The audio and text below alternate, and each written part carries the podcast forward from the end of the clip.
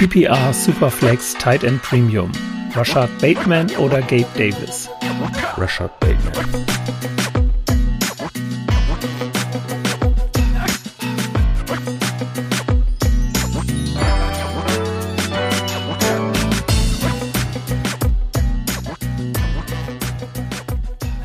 Hallo und herzlich willkommen zu einer neuen Folge von Dynasty Flow. Und heute mache ich mal die Anmoderation und äh, bin aber nicht alleine. Und ich habe mir tatkräftige Unterstützung geholt vom lieben Michael Klock. Die meisten von euch Hörern werden ihn kennen aus, äh, ja, unzähligen anderen Formaten. Ähm, unter anderem dem German Charity Bowl, wo, wo ich auch involviert bin. Dann natürlich die Downset Talk Fantasy Football Bundesliga und äh, ja, nicht zuletzt, ne, ich konnte jetzt hier zwar, äh, muss zwar auf einen Niners-Fan verzichten, aber Michael ist natürlich auch glühender Niners-Fan. So haben wir hier dann, oder hat Flo einen, äh, ja, guten Vertreter. Moin Michael, wie geht's dir? Vielen Dank für diese Begrüßung. Mir geht's gut. Ich bin ehrlich gesagt nervös, aber ich freue mich riesig auf unsere Aufnahme heute. Ja, für mich ist das auch echt ungewohnt. Äh, Flo bräunt sich in der Sonne. Der hat mir heute noch ein Bild vom Strand in Griechenland geschickt. Und äh, da habe ich auch die letzten Wochen irgendwo Eindrücke von Uso-Dosen, Bier und Gyros bekommen. da wird man richtig neidisch. Aber deswegen, ja, muss ich heute hier die Anmoderation machen. Wie gesagt, ich glaube, es ist das erste Mal tatsächlich und dementsprechend, ja, ist das wirklich. Aus meiner Sicht hast du das sehr gut gemacht. ja, gut. Hoffen wir, die, den Hörern gefällt es genauso. Na, ich bin gespannt. Das hoffe ich doch. Ja, ich scheine, ich scheine auch äh, offensichtlich auf Schmerzen zu stehen, ne? Nach, der, nach dem Matchup am Wochenende, ja, Niners-Fan einzuladen. Mann, Mann, Mann. ja, gut, man muss auch mal dahin gehen, wo es weh tut. Ne? Das nützt nichts. Ja. Was, was äh, ist eigentlich, was wiegt eigentlich schwerer? Also was äh, ist die Freude größer über den Sieg oder die, äh, ja, ich sag mal, die Enttäuschung größer über die, den Verlust von Trey Lance?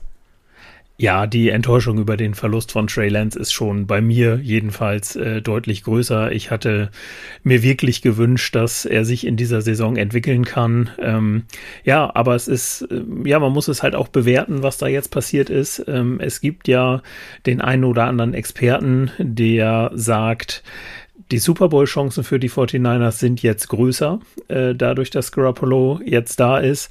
Ähm, aus meiner Sicht hätte ich lieber auf einen möglichen Super Bowl verzichtet und dafür Trey Lance die Möglichkeit gegeben, ein Jahr wirklich komplett durchzuspielen. Ähm, gut, das werden wir jetzt leider nicht haben. Und ja, da muss man jetzt irgendwie versuchen, das Beste draus zu machen. Und wenn es am Ende der Super Bowl win wird, dann habe ich da überhaupt gar kein Problem mit. Ja, dieses Jahr könnte es noch was werden, ne? Dann, wenn die Seahawks dann äh, zwei Top 5 Picks hatten im, im nächstjährigen Draft, so wie Denver spielt aktuell. äh, ja, dann wird's wieder schwieriger. Äh, nee. Ja, wenn es dann wieder ein Running Back und äh, irgendwas anderes, ein Safety oder sowas wird, dann ja. mache ich mir da auch nicht so die Sorgen. ja, okay. Ja, dann äh, gut, nehmen wir Bijan Robinson. Das, das wäre also in Top 5 wäre es schon hart, aber. ja, okay. Aber vielleicht gibt es ja auch im Coaching-Staff dann einen Wechsel. Wer weiß. Uiuiui, da bin ich mal gespannt. Also da glaube ich noch nicht so recht dran. Das ich auch nicht. ja, schon ein Wunder. Nee, Wahnsinn. Ja, zwei Wochen NFL sind jetzt schon irgendwie in den Büchern. Wahnsinn. Ich finde, die Zeit verrennt immer, sobald die NFL-Saison ähm, gestartet ist. Absolut wahnsinnig, oder? Ja, total. Also man hat irgendwie so diese Zeit gehabt, wo man drauf gewartet hat und jetzt denkt man sich, jetzt ist schon wieder der zweite Spieltag rum und äh, ja, der nächste steht ja nun wirklich auch direkt wieder vor der Tür. Also ich stelle das auch immer wieder fest, wie kurz diese, äh, diese Wochen dann so sind. Ne? Man hat am Donnerstag Football, dann ja, Freitag ist dann immer der Tag für mich, wo ich es dann nachgucke. Gut, Samstag ist dann Wochenende und Sonntagabend geht's mit Football los, Montag ist dann wieder Ja, Dienstag guckt man sich seine Ergebnisse im Fantasy Football an und analysiert. Am Mittwoch hat man die, die Waiver Wire Pickups und dann geht es ja am Donnerstag mit Aufstellen im Grunde auch schon wieder direkt von vorne los. Also äh, erstaunt mich jedes Jahr wieder äh, und ich mache das ja nun das Ganze ja nun auch schon seit vier Jahren immerhin, aber es überrascht mich immer wieder, wie schnell das sowas, das dann doch alles geht, ja. Ja, ja, das kann man, kann ich nur so unterschreiben. Also ja, bei mir ist es ja sogar so, ich stehe für die meisten Nachtspiele auf. Also und das ist echt, also das merkt man auch, da muss man auch erstmal wieder in den Rhythmus kommen. Ne? Das, das kenne ich auch. Der Einstieg für mich war ja nun insofern zumindest in zeitlicher Hinsicht ganz gut mit dem Startspiel in Chicago. Das war dann ja 19 Uhr unserer Zeit. Ja. Da habe ich dann die Spiele danach auch nicht mehr so richtig geguckt. Ich glaube noch bis Mitternacht oder so. Und dann war es ja einigermaßen angenehm, äh, dass die, das Spiel gegen die Seahawks dann, glaube ich, schon um 22.05 Uhr losging. Ja.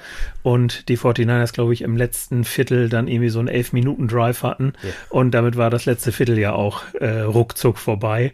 Und dann geht's, aber jetzt geht's ja Montag, oder beziehungsweise ja, Montag wird's dann anstrengend für mich mit dem Sunday Night Game. Uh. Ähm, da führt dann auch kein Weg vorbei, da bleibe ich dann auch wach. Ah ja, okay, ja. du und, und du bleibst dann auch wach, du, du schläfst nicht vorher, oder? Ja, doch, also meistens lege ich ich mich dann irgendwie so gegen acht hin für ein paar Stündchen und äh, weil, wenn das Spiel vorbei ist, dann geht der Wecker und dann gehe ich eigentlich direkt weiter und mache mich dann ja. fertig und äh, ja, aber gut, da muss man, gewöhnt man sich schnell wieder dran. Ich meine, so immer nach Woche vier, fünf äh, hat sich der Körper dran gewöhnt und dann ist der Montagmorgen auch nicht mehr ganz so fies. Ja, das stimmt schon, das stimmt schon und ja, also man muss jetzt ehrlich sagen, auch die, wenn ich jetzt auf den Spielplan gucke, Donnerstag spielt, spielt glaube ich, Pittsburgh gegen Cleveland. Puh, das ist jetzt auch kein Spiel, für das ich wahrscheinlich aufstehen werde. Und dann ist, glaube ich, Mon also Monday Night Football ist dann Dallas gegen Giants. Und boah, auch ein Spiel, wofür ich wahrscheinlich eher nicht aufstehen werde. Ne, das, das sind, sind wirklich gut, solange das solche Partien sind. Aber Chargers, Charger, Chargers, Chiefs konnte man natürlich nicht liegen lassen. Seahawks. Nein, ja, gut. Seahawks, Broncos, Rückkehr von Russ konnte man auch nicht liegen lassen. Aus meiner das Sicht stimmt. und dementsprechend, ja. Ja, das kann ich, kann ich schon nachvollziehen. Wobei das ist bei mir tatsächlich, also diese, äh, diese Night Games eigentlich immer nur mit 49ers Beteiligung. Ich glaube einmal, das war das eine Spiel, was glaube ich in äh, Mexiko stattfinden sollte, aber doch nicht stattgefunden hat. Äh, Rams gegen Chiefs ähm, mhm. vor zwei Jahren oder sowas. Das habe ich mir dann tatsächlich jetzt mal den Night Game dann auch mal äh, außerhalb der 49ers angeguckt. Äh, und das hat sich auch gelohnt, das Aufstehen, ja. das weiß ich noch. Und ähm, genau, aber sonst versuche ich darauf eigentlich zu verzichten arbeiten. Das äh, ja, ist mit Arbeit morgens um acht und vor allen Dingen die Kinder, die zur Schule müssen, ist natürlich der, der Zeitplan dann auch vorgegeben. Ja, auf jeden Fall. Ja, das ist, ist so, ne, das ist schon, ist schon auch manchmal hart. Also, ja, ich probiere mich dann immer schon so irgendwie um acht oder neun hinzulegen und dann ein paar Stunden zumindest vorher zu kriegen, aber ja, ja.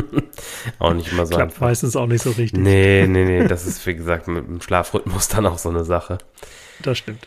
Gut, ja, dann würde ich sagen, mache ich noch mal ein bisschen Werbung für uns. Ne? Folgt uns gerne at äh, DynastyFlow bei Twitter mit, also mit PH natürlich, ganz wichtig. Vor, folgt äh, Flo at 49er Flo, der kann heute nicht da sein, aber trotzdem, der hat auch einen äh, wertvollen Beitrag zur Folge geleistet, kommen wir später noch zu. Also dementsprechend, er ist nicht ganz äh, im Urlaub. Ähm, ja, folgt dir gerne. At Michael Klock, ist das richtig? Nee, Clockmic bei Twitter ah, ja. tatsächlich. Äh, MIC, genau. Und ja, richtig. Sehr gerne, wenn ihr wollt. Genau. Schaut da gerne vorbei und äh, mir könnt ihr at Phil81190 äh, folgen. Und ja, joint gerne unserem Discord-Channel. Das probiere ich in die Folgenbeschreibung reinzubekommen, aber ich glaube, das, das schaffe ich. Ähm, ja, also wie gesagt, seht uns danach. Ähm, ja, ich ich werde heute das erste Mal dann primär so eine Folge uploaden. Äh, Michael unterstützt mich äh, freundlicherweise beim Schneiden, beziehungsweise übernimmt das Schneiden. Und äh, das macht sonst der liebe Flo immer. Und da bin ich ihm auch sehr dankbar für. Und dementsprechend, das wird mein Versuch. Dementsprechend wird es auch bei dieser Folge keine Kapitelmarken oder ähnliches geben. Also das äh, seht uns dann bitte nach. Aber ja, wir wollten einfach gerne eine Folge rausbringen, ne, weil ja doch einiges passiert ist und einige Spieler besprochen werden müssen. Und äh, ja, dementsprechend Schaut da gerne in die Folgenbeschreibung und äh, unterstützt uns auch gerne monetär bei PayPal oder ähm, bei Patreon. Auch das findet ihr in der Folgenbeschreibung. Ähm, ja, genau. So viel Werbung. Michael, möchtest du noch ein bisschen für, für ein Projekt Werbung machen, was dir am Herzen liegt oder ja, also da will ich natürlich gerne, wenn du mir die Gelegenheit gibst, den German Charity Bowl erwähnen. Wir sind ja äh, schon in der Saison, die Saison läuft, aber das ändert nichts daran, dass man uns trotzdem weiterhin auch spenden kann. Ähm, ich möchte da auch nochmal darauf hinweisen, dass wir Spendenbescheinigungen ausstellen können. Also äh, wenn ihr fürs Finanzamt irgendwas braucht und irgendjemanden sucht, dann könnt ihr das gerne bei uns machen. Ähm, genau, und was uns auch äh, sehr hilft, wir haben Fördermitgliedschaften. Wir sind ja ein Verein, als Verein organisiert organisiert. Ähm, und die gibt es ab 12 Euro im Jahr. Wer möchte, kann natürlich auch mehr, aber das bleibt dann jedem selbst überlassen. Das sind für uns so ein bisschen die, die Kosten oder die, die Einnahmen, die wir dafür nutzen wollen, unsere eigenen Kosten zu decken. Für die Website, für die Bank und so weiter, was man da halt alles so haben muss. Und da ist es ganz schön, wenn wir da, sagen wir mal, für solche Kosten auf den Spendentopf nicht zurückgreifen müssen, den wir ja am Ende der Fantasy-Saison Saison dann auskehren werden. Und ich kann auch jetzt schon äh, sagen, dass wir an diesen Spendentopf in diesem Jahr auch auf gar keinen Fall ran müssen. Das heißt, die circa 8700 Euro, die wir da durch unseren German Charity Bowl als Fantasy Football Turnier gesammelt haben, die gehen dann auch alle in den gemeinnützigen Zweck und wir hätten natürlich alle nichts dagegen, äh, wenn das am Ende fünfstellig wird und wir die Zehntausender Marke knacken. Also hätte ich nichts gegen, muss ich sagen. Nee, auf keinen Fall. Deswegen, also schaut da gerne nochmal vorbei. Äh, ich weiß, dass da auch einige von unseren Hörern äh, schon prominent gespendet haben und dabei sind. Ne? Und von daher, äh, ja, sehr gut ne, an der Stelle. Und dann, wer es noch nicht gemacht hat, gerne nochmal reinschauen und gucken, ja. ob er das nicht noch möchte. Genau, da an dieser Stelle an die betreffenden Hörer äh, auch schon mal nochmal ein riesiges Dankeschön an dieser Stelle. Äh, das hat uns echt umgehauen. Du bist da ja nun auch mit involviert sozusagen und äh, diese Zahlen halt immer wieder zu lesen, das ist schon wirklich klasse und hat uns sehr gefreut und wie gesagt, äh, vom Stuhl gehauen. Ja, Wahnsinn, Wahnsinn, wirklich ein äh, ja, erheblicher Betrag, muss man schon sagen. Also das ja. ist schon echt Wahnsinn. Haben wir nicht mit gerechnet, bin ich ganz Nee, offen. nee, wirklich nicht. ja.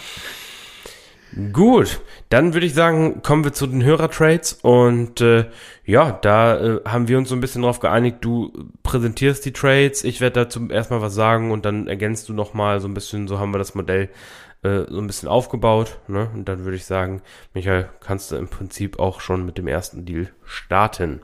Jawohl, sehr gerne. Und zwar habt ihr den bekommen äh, am 8. September von The Hail Mary. Der spielt in einer äh, 10er PPR Superflex Liga mit zwei Running Backs, zwei Wide Receivern, einer Wide Receiver Flex und einer ähm, Flex mit Wide Receiver und Tight End. Ähm, dann gibt's noch Sonderregelungen für Big Plays. Da gibt's extra Punkte, sodass die beiden in diesen Trade involvierten Spieler, äh, Cam Akers und Drake London sind das, das kann ich schon mal sagen. Die haben so eine Saison-Prediction. Bei Akers sind das 355 Punkte und bei Drake London von 286 Punkten. Und The Hail Mary hat in diesem Trade Cam Akers und einen 23er Third abgegeben und hat dafür bekommen Drake London und einen 23er Second. Und er hat uns dazu äh, geschrieben oder euch dazu geschrieben, ich habe schon gehört, ihr glaubt an Akers, aber ich traue dem Ganzen nicht so. Die schwere Verletzung Pass Heavy Offense, denke nicht, dass er es bringt. Mit dem Trade der Picks sehe ich mich da schon vorne. Was sagt ihr als Akers-Believer? Ja, also ich glaube, ich glaube, den Trade hätten wir, also der Trade war jetzt bevor die Saison begann und äh, man muss sagen, den Trade hätten wir sicherlich zu dem Zeitpunkt anders bewertet. Also ich glaube, zum Saisonstart, vor Saisonstart hätte ich gesagt, dass der Deal irgendwo fair ist. Mm, ja, jetzt muss man ganz klar sagen, retrospektiv, The Hill Mary, du hast da alles richtig gemacht. Ähm, ja, also da den Deal mit Drake London, der wirklich echt gut aussieht. Dazu noch ein äh, Second-Round-Pick gegen einen Third-Round-Pick getradet das ist schon eine gute Geschichte, auch wenn ich bei Akers nicht so negativ bin, immer noch nicht so negativ bin, wie es vielleicht viele anders, andere sind, aber äh, ja, und die Workload im zweiten Spiel jetzt schon deutlich besser aussah und ja, aber London sieht schon gut aus und dementsprechend, also den Deal, muss man sagen, jetzt so zwei Wochen später, hm, das ist schon, den hast du schon gut, gut gemacht. Ja, doch, also kann ich, kann ich mich anschließen. Ich habe die Hoffnung in Akers auch nicht verloren und ich versuche ihn jetzt auch nicht, äh, also ich spiele ja nun nicht bei weitem nicht so viele Dynasty liegen wie ihr. Äh, ich habe ihn in einer und ich versuche ihn da jetzt auch nicht zu verkaufen. Ähm, hab dafür hab für ihn auch noch keine Angebote gekriegt. also insofern gab es die äh, Möglichkeit auch noch nicht. Aber nein, ich, ich sehe es auch so. Ähm, mit Drake London, ich konnte es vorher schwer einschätzen, weil man ihn natürlich in der, in der Preseason kaum gesehen hat. Ähm, und dass er jetzt da so einschlägt, hätte ich nicht unbedingt mit gerechnet. Und ja, da kann ich mich, was die Einschätzung angeht, dir eigentlich nur anschließen. Ja, also genau, Akers würde ich auch noch mal kurz da zur Seite, ne also zu, rausnehmen. Man muss ganz ehrlich sagen, im Moment ist nicht der Zeitpunkt, um ihn zu verkaufen. Also wenn man ihn hat, wenn man vorher, wenn man eh nicht an ihn geglaubt hat, hat man ihn auch schon lange nicht mehr wahrscheinlich. Wenn man an ihn geglaubt hat, dann muss man jetzt da durch. Ne? Das ist so ein bisschen wie, wie Aktienhandel halt. Ne? Du verkaufst nicht, wenn sie am niedrigsten sind, weil äh, jetzt ist eh egal. Ne? Also ob du jetzt noch diesen, vielleicht, wenn es gut läuft, einen Second-Round-Pick für ihn bekommst, ja, scheiß der Hund drauf. Also da muss man wirklich, muss man wirklich warten und abwarten, was jetzt passiert und hoffen, dass er sich da seine Rolle wiederholt. Und ich glaube einfach, dass er der talentiertere Running Back im Vergleich zu Henderson ist. Und ja, jetzt muss es halt eben einfach äh, erstens gesundheitlich und zweitens eben zwischen den Ohren scheinbar passen. Und äh, McVay muss seine, äh, ja, wie soll ich das sagen, seine, seine Oberlehrerart einfach mal aus dem Fenster werfen und ihn sch nicht schmoren lassen. Ne, das kann, kann euer guter Kyle Shanahan ja auch ne, mit, mit Ayuk letztes Jahr. Das war ja genau so, ein, so eine lächerliche Geschichte. Und das ist hier jetzt auch so ein bisschen der Fall gewesen. Mal abwarten, wie es in Woche drei aussieht. Aber ich bin da auch echt der Meinung, da muss man einfach mal jetzt den langen Atem haben. Es nützt einem sowieso nichts. Nein, das denke ich auch. Vollkommen richtig. Genau. Ja, wollen wir zum nächsten Trade kommen. Der kommt wieder vom, vom gleichen Spieler. Äh, Sahil Mary, 10. September war das. Das ist eine 16er PPA-Liga mit äh, Standardstartern ohne Superflex. Und äh, er hat hier äh, James Cook bekommen und einen 23 First äh, und hat dafür abgegeben äh, Tyler Algier und einen 23 Second. Ähm, er hat uns dazu geschrieben, neben der großen Upside, die ich bei Cook sehe, auch nach seinem schlechten Debüt habe ich äh, nach dem Trade für 23 noch immer vier First und zwei Second Picks. Da ich nur sechs Bank- und drei Tax Taxiplätze habe, äh, hätte ich Probleme, die alle unterzubringen.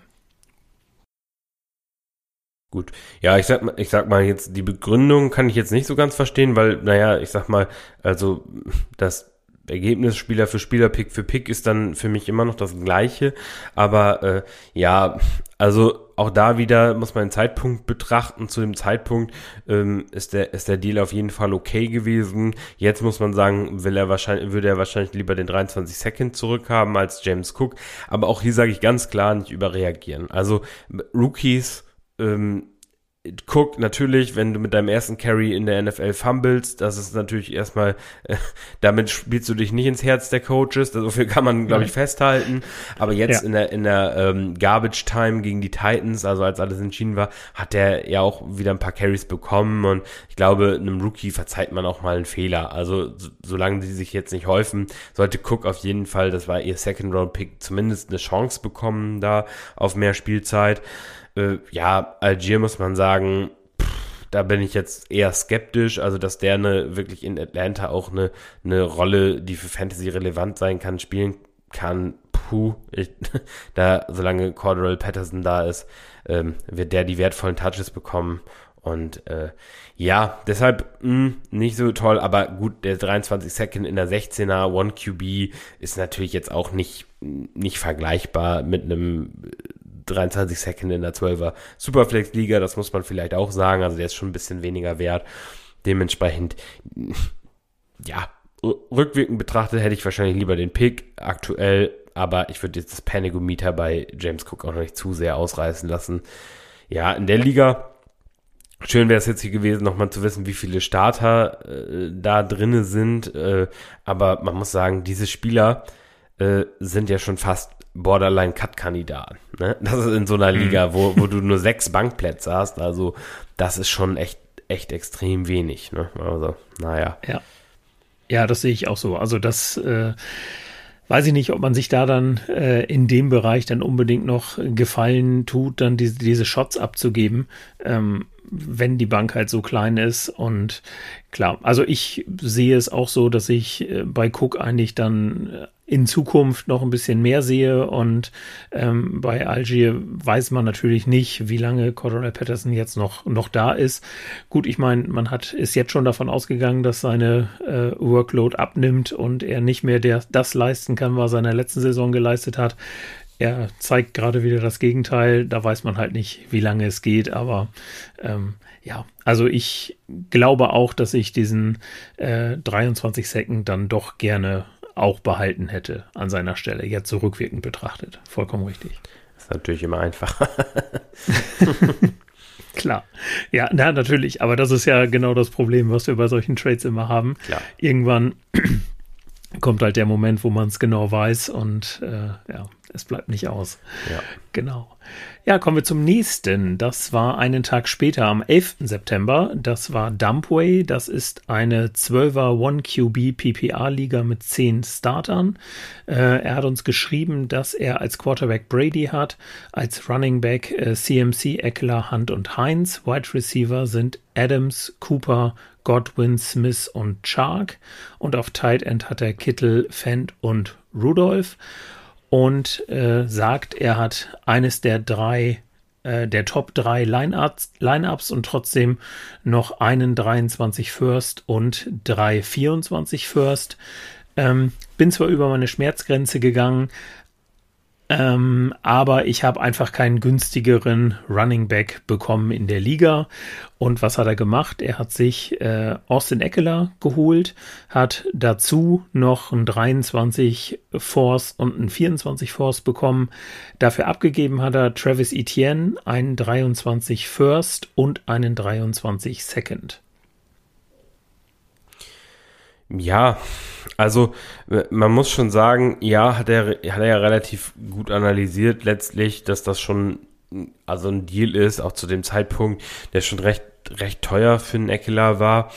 Ähm, ja, aber man muss sagen, One-QB-Liga hier, hm, das heißt also, ich sag mal, die, die First-Round-Picks und gerade wenn du auch contenten willst, sind natürlich ein bisschen weniger wert. Also wenn man hier von Late 23 ausgeht, okay, kann ich nachvollziehen, den abzugeben in dem Moment. Äh, was ich sagen muss, hier jetzt wäre natürlich die Bank interessant, aber das ist schon relativ fragiles Roster. Ne? Also wenn wir jetzt heute drauf gucken, Kittel und, und Godwin im Prinzip raus, äh, Devonta Smith und, und DJ Chark äh, in Woche 1 beziehungsweise respektive Woche 2 beide mit dem Donut, also eine Brady noch nicht gut, also das ich würde mich würde jetzt mal wundern, wie das Roster steht. Also würde mich nicht wundern, wenn es ein 0-2 Start war. Und äh, so schnell kann es dann halt auch mal den Bach runtergehen. Ne? Eckler und CMC haben noch nicht so überzeugt. Also ja, das kann schon, also das kann hier schon den Bach runtergegangen sein, relativ schnell. Und dann muss man sich dann, wenn der Pick nachher natürlich irgendwie ein Top 3 Pick ist oder sowas, ich meine, dann äh, wird es natürlich ganz übel sein. Aber wir wollen es mal nicht sagen, er hat ja auch noch ein bisschen Munition mit den First Roundern, die er, die er hat. Also da kann er gegebenenfalls noch mh, hm, nochmal nachlegen, wenn es sein muss. Aber da hätte ich doch jetzt schon so ein bisschen äh, ungutes Gefühl in der Magengegend. Und äh, mhm. ja, dementsprechend rückwirkend betrachtet immer die Frage, ne, gut, Etienne sah jetzt bislang auch noch nicht aus wie der absolute Bringer. Daher ist es wahrscheinlich okay, hier den Deal gemacht zu haben, aber ist natürlich schon, schon relativ teuer bezahlt. Ne? Ja, das sehe ich auch so, zumal er ja der halt äh, zum Nachlegen halt nur diesen einen 23 First noch hat. Die anderen beiden für, oder die drei First sind ja dann auch erst 24. Das heißt, da muss man dann natürlich auch gucken, wo liegt dieser First. Ne? Wenn das dann einer wird, der, der spät ist, dann kannst du in so einer One-QB-Liga wahrscheinlich auch äh, zumindest Running Back-mäßig nicht mehr so richtig viel erwarten an der Stelle. Also ist schon mit Risiko und ja, Eckler ich weiß, ich habe ihn in vielen Mock-Drafts auch immer relativ früh genommen, jetzt für Redraft. Und ähm, ja, das hat mich so ein bisschen, diese Hoffnung hat mich so ein bisschen verlassen im Laufe der Zeit. Ich habe ihn jetzt in nicht einem Line-up äh, oder in einer Liga, äh, weil ich dann doch ein bisschen Angst um ihn hatte sozusagen. Und ähm, ja, also ich wäre wahrscheinlich auch da eher auf der auf der Etienne-Seite. Ähm, der zeigt zumindest, dass er dass er da eingebunden sein kann und äh, dass auf jeden Fall seine Saison, sag mal, besser gestartet ist als die von Cam Akers beispielsweise. Ja, gut. Das kann man, das kann man sagen, ja. Das stimmt schon. genau. Wenn man die beiden jetzt vergleicht, genau, richtig. Gut, dann kommen wir zum Ivan Sorensen. Der hat den äh, am 12. September äh, in der JIT ähm, einen Trade gemacht. Er sagt, er ist im Rebuild äh, von Anfang an. Äh, ja, 25 ist weit weg, aber äh, gehen geht vor brauchen, äh, Quatsch, haben geht vor brauchen. Ja, was hat er gemacht? Ähm, er hat bekommen David Bell und einen 2025er First und hat dafür Deontay Johnson abgegeben. Ja, also JIT-Settings ganz kurz, äh, PPR, Titan Premium, ähm, Superflex, ja, ich glaube zehn Starter auch, müsste eigentlich, ja, genau, also so, ja. genau, so sieht es das Line-Up und äh, ja, ich kann im, im Rebuild verstehen, dass man Deontay Johnson wegtradet, also ich bin ja sowieso kein großer Fan von ihm. Äh, Frage ist halt, konnte man keinen Pick bekommen, der irgendwie früher ist. Also kein First Rounder, der 23 oder 24 ist. Das wundert mich. Ähm, ja, David Bell natürlich, muss man sagen, bislang noch nicht wirklich aufs Feld gekommen. Ich glaube, eine Reception hatte er oder ein, ein Target sogar nur. Ich weiß gar nicht, ob er schon eine Reception hatte. Auch da natürlich Woche zwei abwarten, aber äh, das sieht im Moment noch nie so dolle aus. Hm, wir mochten ihn zwar, aber man muss eben sagen, äh, oder man, man, muss da mal schauen, wie das nachher sich entwickeln wird. Und ein 25 First, ja, die 25er Klasse sieht Stand heute, glaube ich, ganz gut aus, aber naja, das ist wirklich noch ein Shot in the Dark. Ich, also ich persönlich hätte für Deontay Johnson schon irgendwie ein 23er First gewollt. Das wäre schon ne, ein nettes Outcome gewesen für mich. Hm. Also ich kann mich da insofern raushalten, weil ich halt so in der Thematik nicht drin bin, dass ich dir jetzt überhaupt nicht sagen kann, was ich 25 äh, mit dem First-Round-Pick anfangen könnte. Also da wäre mir jetzt, ich weiß nicht, ob das bei dir anders ist, aber mir würde jetzt nicht sofort ein Spieler einfallen, wo ich sagen würde, naja, vielleicht kriegst du ja den dann irgendwo. Mal abgesehen davon, dass man heute ja auch noch in keinster Form sagen kann, wo dieser Pick dann liegen wird. Ja. Ne? Also, also äh, man weiß ja nicht, ist er First Late oder wie auch immer, ne? Also wenn es der 101 wird, würde ich heute mal eine Wette abgeben, dass es Nick Singleton von Penn State äh, sein könnte. Aber der, der wird okay. aktuell schon in Devi-Kreisen und sowas. Also wenn man heute Devi äh, also das heißt praktisch so die, die aktuellen College-Spieler mitdraftet, ähm, dann ist, geht der so in der äh, am Turn von der ersten zur zweiten Runde. Ne? Das heißt also, der ist schon irgendwo äh, auf jeden Fall ein Top 15 Spieler in, im gesamten College so und auch für Fantasy schon wird halt so projected. Klar, der kann sich, der kann sich morgen äh, irgendwie so verletzen, dass die Karriere beendet ist, haben wir schon häufiger auch gesehen. Ne? Das ist natürlich schon hier äh, ein bisschen Kaffeesatzleserei, das muss man auch ganz ehrlich sagen. Aber ja, genau. Aber First-Round-Picks werden immer ihren Wert haben, so ist es nicht. Aber ja. man muss schon sagen, auch wenn ich, wenn ich jetzt heute, also ich persönlich würde es halt auch sehr selten machen, ne? Wenn ich, also natürlich gibt es auch Ligen, wo die sehr, Leute sehr, sehr tight mit ihren First-Roundern sind, ne? Das heißt also, sie rücken die gar nicht raus. Und wenn du dann mal vielleicht irgendwo einen 25er, bevor du gar nichts bekommst, den nimmst, kann ich schon verstehen, aber man muss auch sagen, äh, also ich sehe einen 25er First heute vom Wert her eher an wie ein 23 Second heute, also ungefähr gleich, weil es einfach so weit in der Zukunft ist. Ja, okay, gut. Ja, da, dann kann man das natürlich so ein bisschen einschätzen. Das stimmt, richtig. Ja, und wie sich David Bell entwickelt, wir, wir wissen es alle nicht. Ne? Vollkommen richtig. Gut, wir kommen nochmal zu Hail Mary. Der macht den Hattrick für heute fertig. Äh, 12. September äh, in einer 10er Half PPR Superflex mit IDP. Das ist eine richtig, richtig tiefe Liga. Äh, zwölf offensive Starter, darunter drei feste Running Back Spots und drei Flex und zwölf defensive Starter mit insgesamt 58 Spieler auf dem Roster. Also ja, ich würde mal sagen, tiefer geht's nicht. Fast nicht, wenn wir jetzt nicht an 32er Ligen etc. denken, aber genau. Ja, was hat er gemacht? Er hat äh, für Tony Pollard getradet und hat dafür abgegeben ähm, das müsste Javonte, nee, das ist Jamal, Jamal Williams ja. und äh, einen 2023er Cert hat er dafür abgegeben. Ja,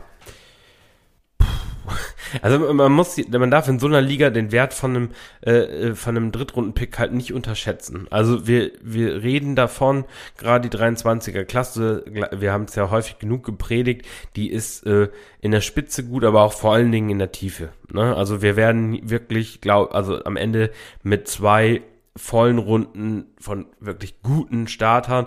Ich sag mal so Spieler wie einen, einen James Cook oder sowas, die wir in, im diesjährigen Draft irgendwo am, am Turn erste, zweite Runde gedraftet haben, die sind halt eher Richtung Anfang dritte Runde, glaube ich, zu finden oder Ende zweite, Anfang dritte Runde zu finden. Das heißt auch in dieser Liga, wo ich zwölf ähm, wo ich zwölf defensive Starter habe auch, ne, dann sind da, und das ist ja nur eine Zehnerliga, das heißt also, ich habe hier wirklich dann, dann der Drittrunden-Pick kann ja im Bestfalle schon Pick Nummer 21 sein. Also, da kann ich noch richtig gute Spieler bekommen. Ne? Und dann verstehe ich schon, warum man es, es so macht. Und ich glaube, Jamal Williams spielt dieses Jahr bislang. Natürlich hat er auch das Touchdown-Glück in den ersten Wochen gehabt, aber ja. alle DeAndre Swift-Owner freuen oder haben sich gefreut. Man kennt's. ähm, nee, aber also ich glaube tatsächlich, ähm, The Hail Mary, ich bin hier wirklich eher auf der Jamal Williams plus 23 Third Seite. Also, ja, denke ich schon. Ja, das denke ich auch. Also wenn man es vielleicht ein bisschen so sieht, dass man sagt, ähm, wie wird Tony Pollard, Pollard eingesetzt, wenn äh, Sieg dann mal weg sein sollte. Äh, ich glaube, der Vertrag läuft noch nächstes Jahr, läuft der aus, meine ich, ne, wenn ich ja, das richtig im Kopf ja. habe. Und dann ist natürlich Pollard die Investition in die Zukunft und er wird ja auch durchaus jetzt schon so eingesetzt, sodass man vielleicht auch davon ausgehen könnte, dass er dann irgendwann der Leadback wird. Ähm, aber ich sehe das genauso wie du, was diesen Pick angeht. Und der Pick erscheint mir dann, dann tatsächlich auch schon ähm, sehr, sehr hoch. Und da ist es jetzt natürlich dann auch so ein bisschen aus meiner Sicht die Hintergrundfrage, was, was möchte The Hail Mary mit diesem äh, Trade? Ist er eher so im Contender-Modus oder ähm, dass er, dass er vielleicht Pollard jetzt braucht oder will er ihn eher später?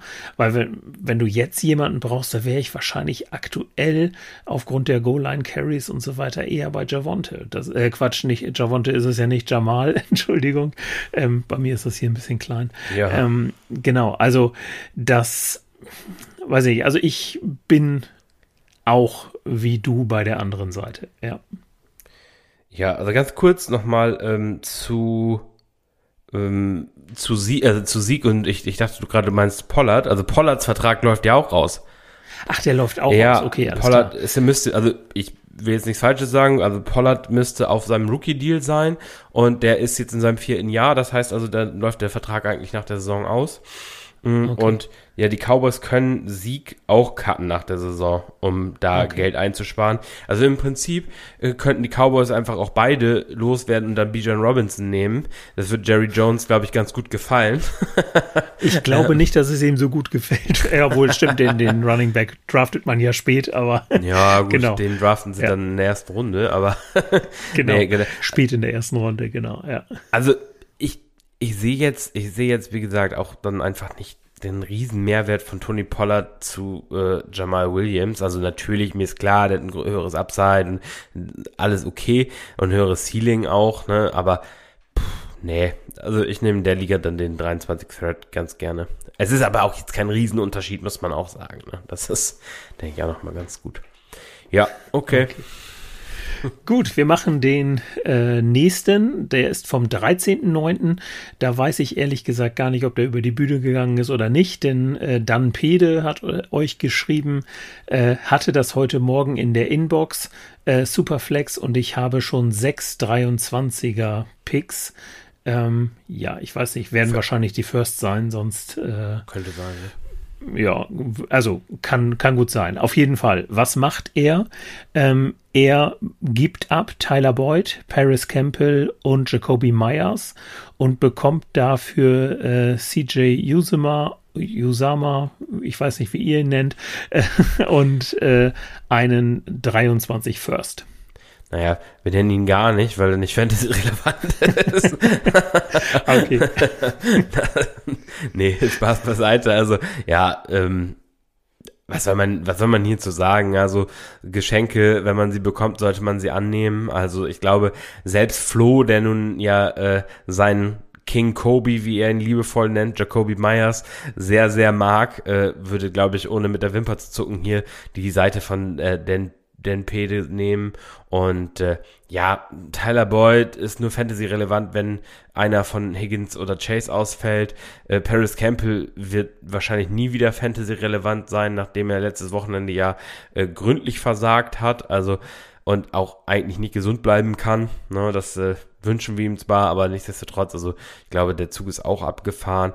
Und Jacoby Myers, bei allem Respekt, also äh, mehr als ein Wide Receiver drei bis vier kann er für Fantasy, glaube ich, nicht sein. Und äh, dementsprechend nehme ich hier den 23er First auf jeden Fall. Also auf der anderen Seite ist niemand mehr wert als ein Second Air, Third Round Picks und dementsprechend ist das für mich, also egal, auch wenn es der, wenn es der sichere letzte Pick in der ersten Runde in 23 ist, nehme ich diesen Trade auf jeden Fall an. Ja, also dem kann ich mich eigentlich vollkommen anschließen. Äh, Paris Campbell habe ich mir jetzt gerade in einer Liga äh, als Ersatz für den ausgefallenen Pitman, ach ja, in unserer Ostfriesen-Liga hier, ähm, geholt, habe ich dann auch sang- und klanglos verloren, aber ich ja. musste auch gegen äh, Lamar Jackson und Nick Chubb spielen, da war dann relativ schnell Feierabend, das stand dann relativ ja. früh fest.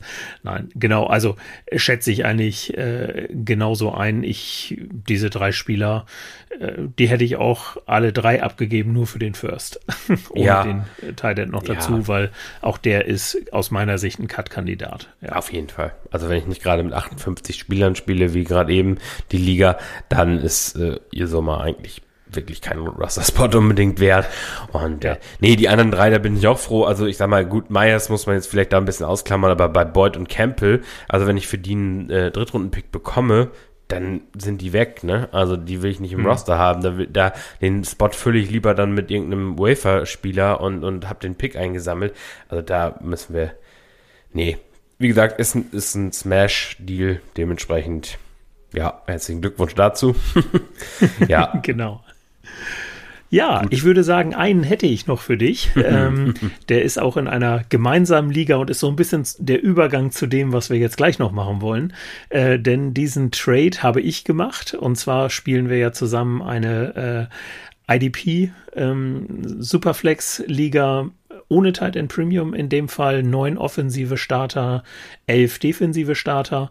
Und ähm, ich habe in dieser Liga den deinen Trick angewandt mit den Uptrade für Quarterback. Äh, bin auf 1 und 2 gegangen und spiele jetzt mit Patrick Mahomes und Josh Allen. Ähm, und dann haben wir schon mal einen Trade gemacht. Da habe ich mir dann, äh, um in den Win Now zu gehen, äh, Sieg Elliott dann für einen First geholt. Und du hast, glaube ich, äh, Khalil Herbert bekommen, wenn ich das richtig im Kopf habe. Ja, und, du hast, glaube ich, noch Karim Hunt bekommen, ne? Ah, ja, richtig, ja, genau, stimmt. Den habe ich auch noch dazu bekommen, richtig. Genau, den hattet ihr hier auch schon mal besprochen, äh, den Trade. Genau, und ich habe heute im Laufe der Vorbereitung habe ich bei einem, ja, ich glaube, das ist kein Geheimnis, wenn wir da schon mal sagen, dass es ein Riser ist, äh, habe ich gedacht, auch der wird dir doch jetzt ordentlich weiterhelfen. Und dann habe ich mir nämlich in dieser Liga Amon Ra St. Brown ertradet und habe für ihn abgegeben äh, Hollywood Brown und meinen 23 Second Pick. Ja, du darfst. ich finde ihn gut. äh, also was man ganz klar sagen muss, erstmal zu Amon Ra St. Brown. Ich habe irgendwann im Sommer, habe ich Flo mal geschrieben, ähm, und äh, was ist, wenn Amon Ra St. Brown wirklich so gut ist? Ne? Weil der war ja letztes Jahr, hat er das Jahr wirklich mit, mit einem echt super turbulenten Finish beendet. Natürlich, das Argument war immer, alle anderen waren raus. Er war praktisch das einzige Target. Aber man muss sagen, er zieht es halt jetzt dieses Jahr weiter so durch. Ne? Er ist wirklich einfach, ähm, spielt stark und ja, äh, also der Deal kann für mich tatsächlich in beide Richtungen gehen, muss ich sagen. Das ist eine Sache, äh, Hollywood Brown mochten wir ja auch vor der Saison. Cardinals sehen aus wie Trash aktuell, das muss man auch sagen. Ähm, also dementsprechend Hollywood Brown für mich auch so ein leichter Faller tatsächlich auch und dementsprechend, mhm. also ich kann den Deal verstehen, ich glaube, ich würde ihn auch aktuell, würde ihn auch so machen. Also auch wenn du gerade als Contender, ähm, ich würde auch darauf setzen, klar, die, die äh, Historie spricht jetzt nicht unbedingt für Amon Ra St. Brown, das muss man als Viertrunden-Pick, das muss man auch erwähnen. Ähm, da ist es wirklich eine, eine Frage nachher des Angebotes und also ob ich ihn kaufe oder verkaufe. Hm, ich finde, das ist ein, faire, ein fairer Deal aktuell in der aktuellen Situation. Und äh, ja, wenn er so weiter produziert, dann ist es für dich auf jeden Fall ein super Deal. Wenn, wenn nicht, dann eben nicht. Ne? Also der kann für mich in beide Richtungen gehen, muss ich sagen. Aber das ist aktuell der Preis sicher, den man bezahlen muss. Und ich glaube, es gibt auch einige Manager, die den aktuell ablehnen würden, wenn du den anbieten ja. würdest. Genau, also zu dem historischen kann ich gleich noch mal ein bisschen was sagen, wenn wir dann auf ihn noch mal eingehen äh, in der nächsten Rubrik. Ähm, und äh, da bin ich dann ganz positiv gestimmt, muss ich sagen. Ja, dann lass uns, dann lass uns doch genau. Wir haben jetzt so ein bisschen für heute einfach, um euch da auch mit abzuholen, äh, vorbereitet ein paar Faller und ein paar Riser.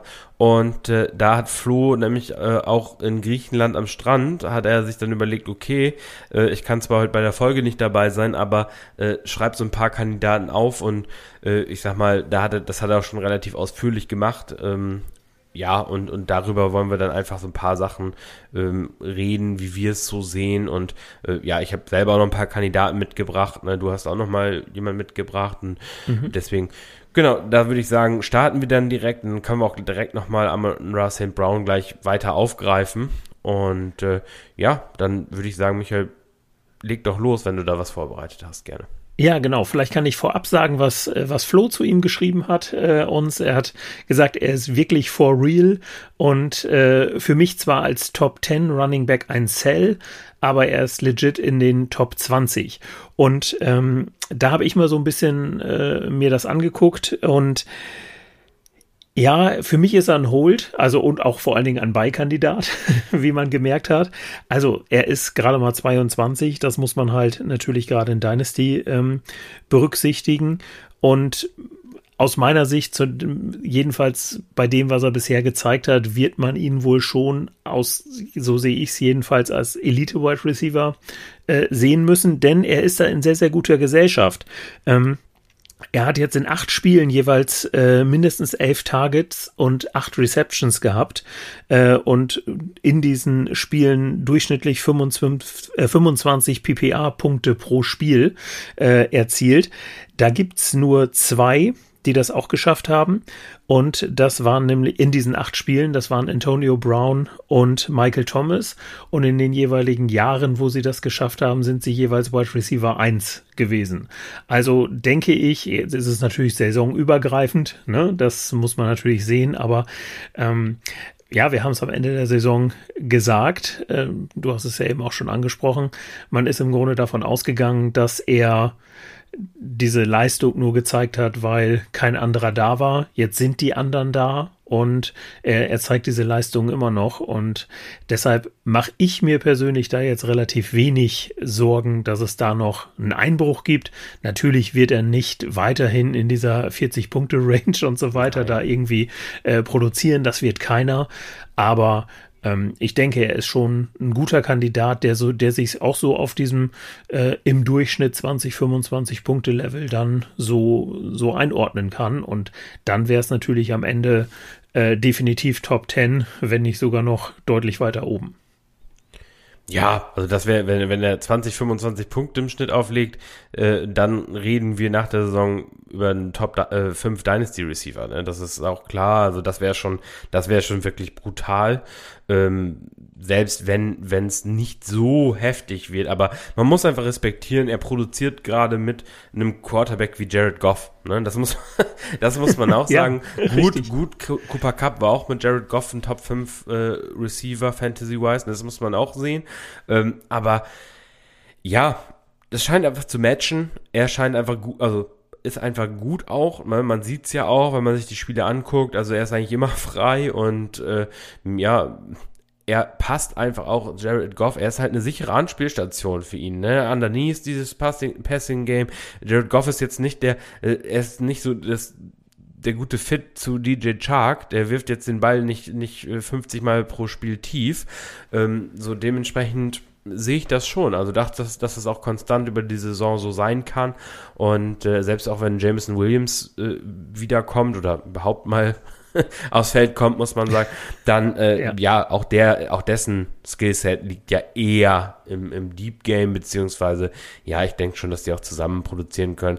Man muss sehen, klar, es waren jetzt auch High-Scoring Games, ne? also ich würde jetzt also an Amon Ra auch so rangehen, wirklich mal zu gucken, in Ligen, wo ich ihn nicht habe, einfach mal mit den Leuten zu sprechen. Natürlich jetzt nach der nach dem 40 Punkte Spiel, puh, ich glaube, das ist das ist eher schwierig, da wirklich, aber einfach mal fragen, wenn Leuten anklopfen, wenn ihr jetzt noch einen Receiver habt, der vielleicht eigentlich im Konsens eher höher gesehen wird, jetzt Marquis äh, Brown, wie den Trade, den du gemacht hast, ist eigentlich ein ganz gutes Beispiel, der, der da vielleicht höher gesehen wird oder auch andere Kandidaten, die so, ich sag mal, vielleicht mittelmäßig waren.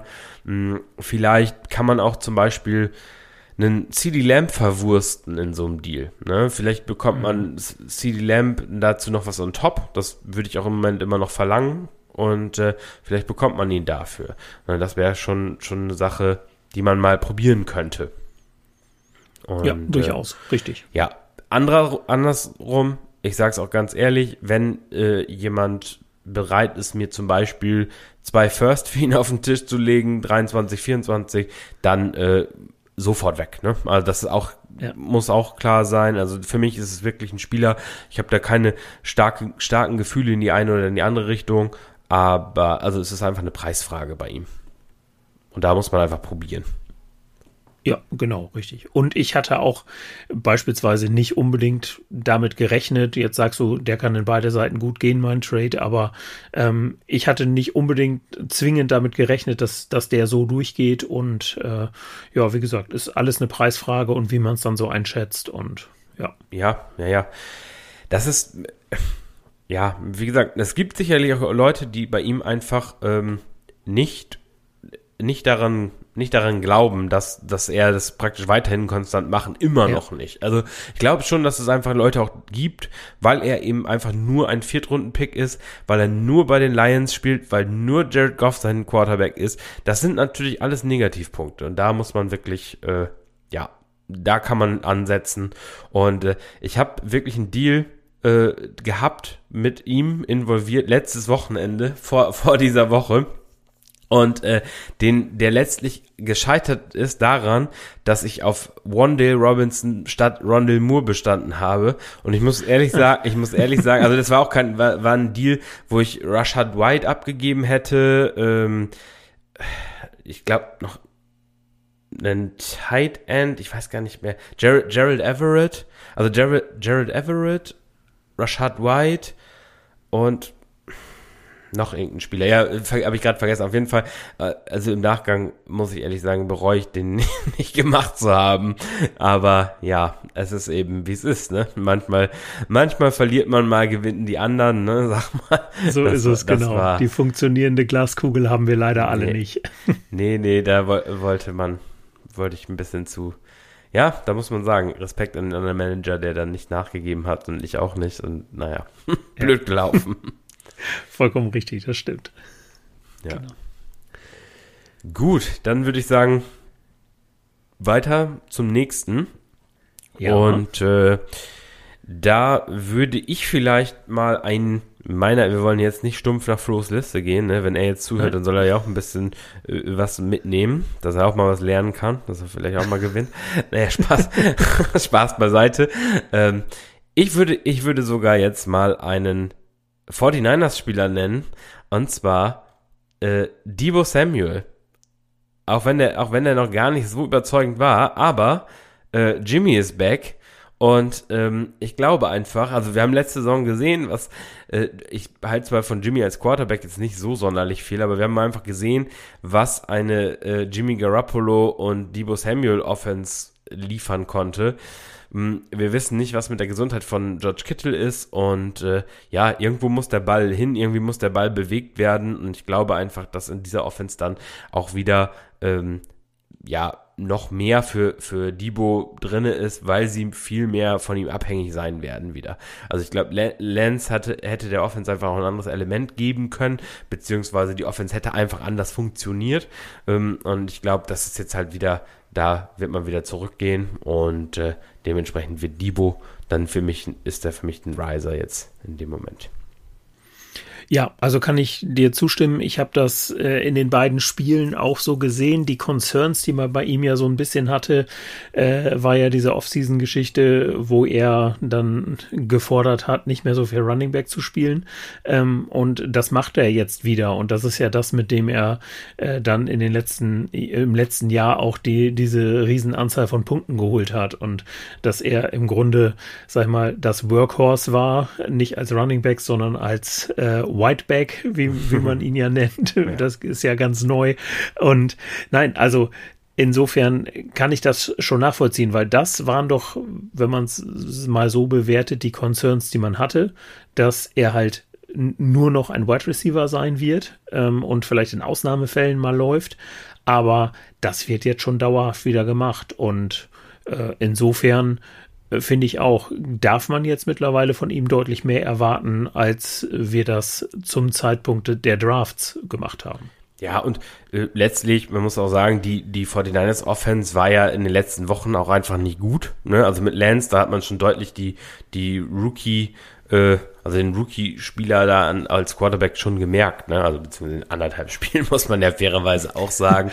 Es war jetzt auch noch ja, nicht so viel ob man das Spiel gegen die, die Bears jetzt unbedingt zumindest in der zweiten Halbzeit ja. als Spiel noch bezeichnen darf, das muss man natürlich auch irgendwo sehen. Ja, ähm, aber äh, bin ich, bin ich ganz bei dir. Natürlich hätte diese Offense nicht so funktioniert, wie sie jetzt dann in dem Spiel gegen die Seahawks auch mit äh, Garoppolo dann funktioniert hat. Ja. Da bin ich ganz bei dir.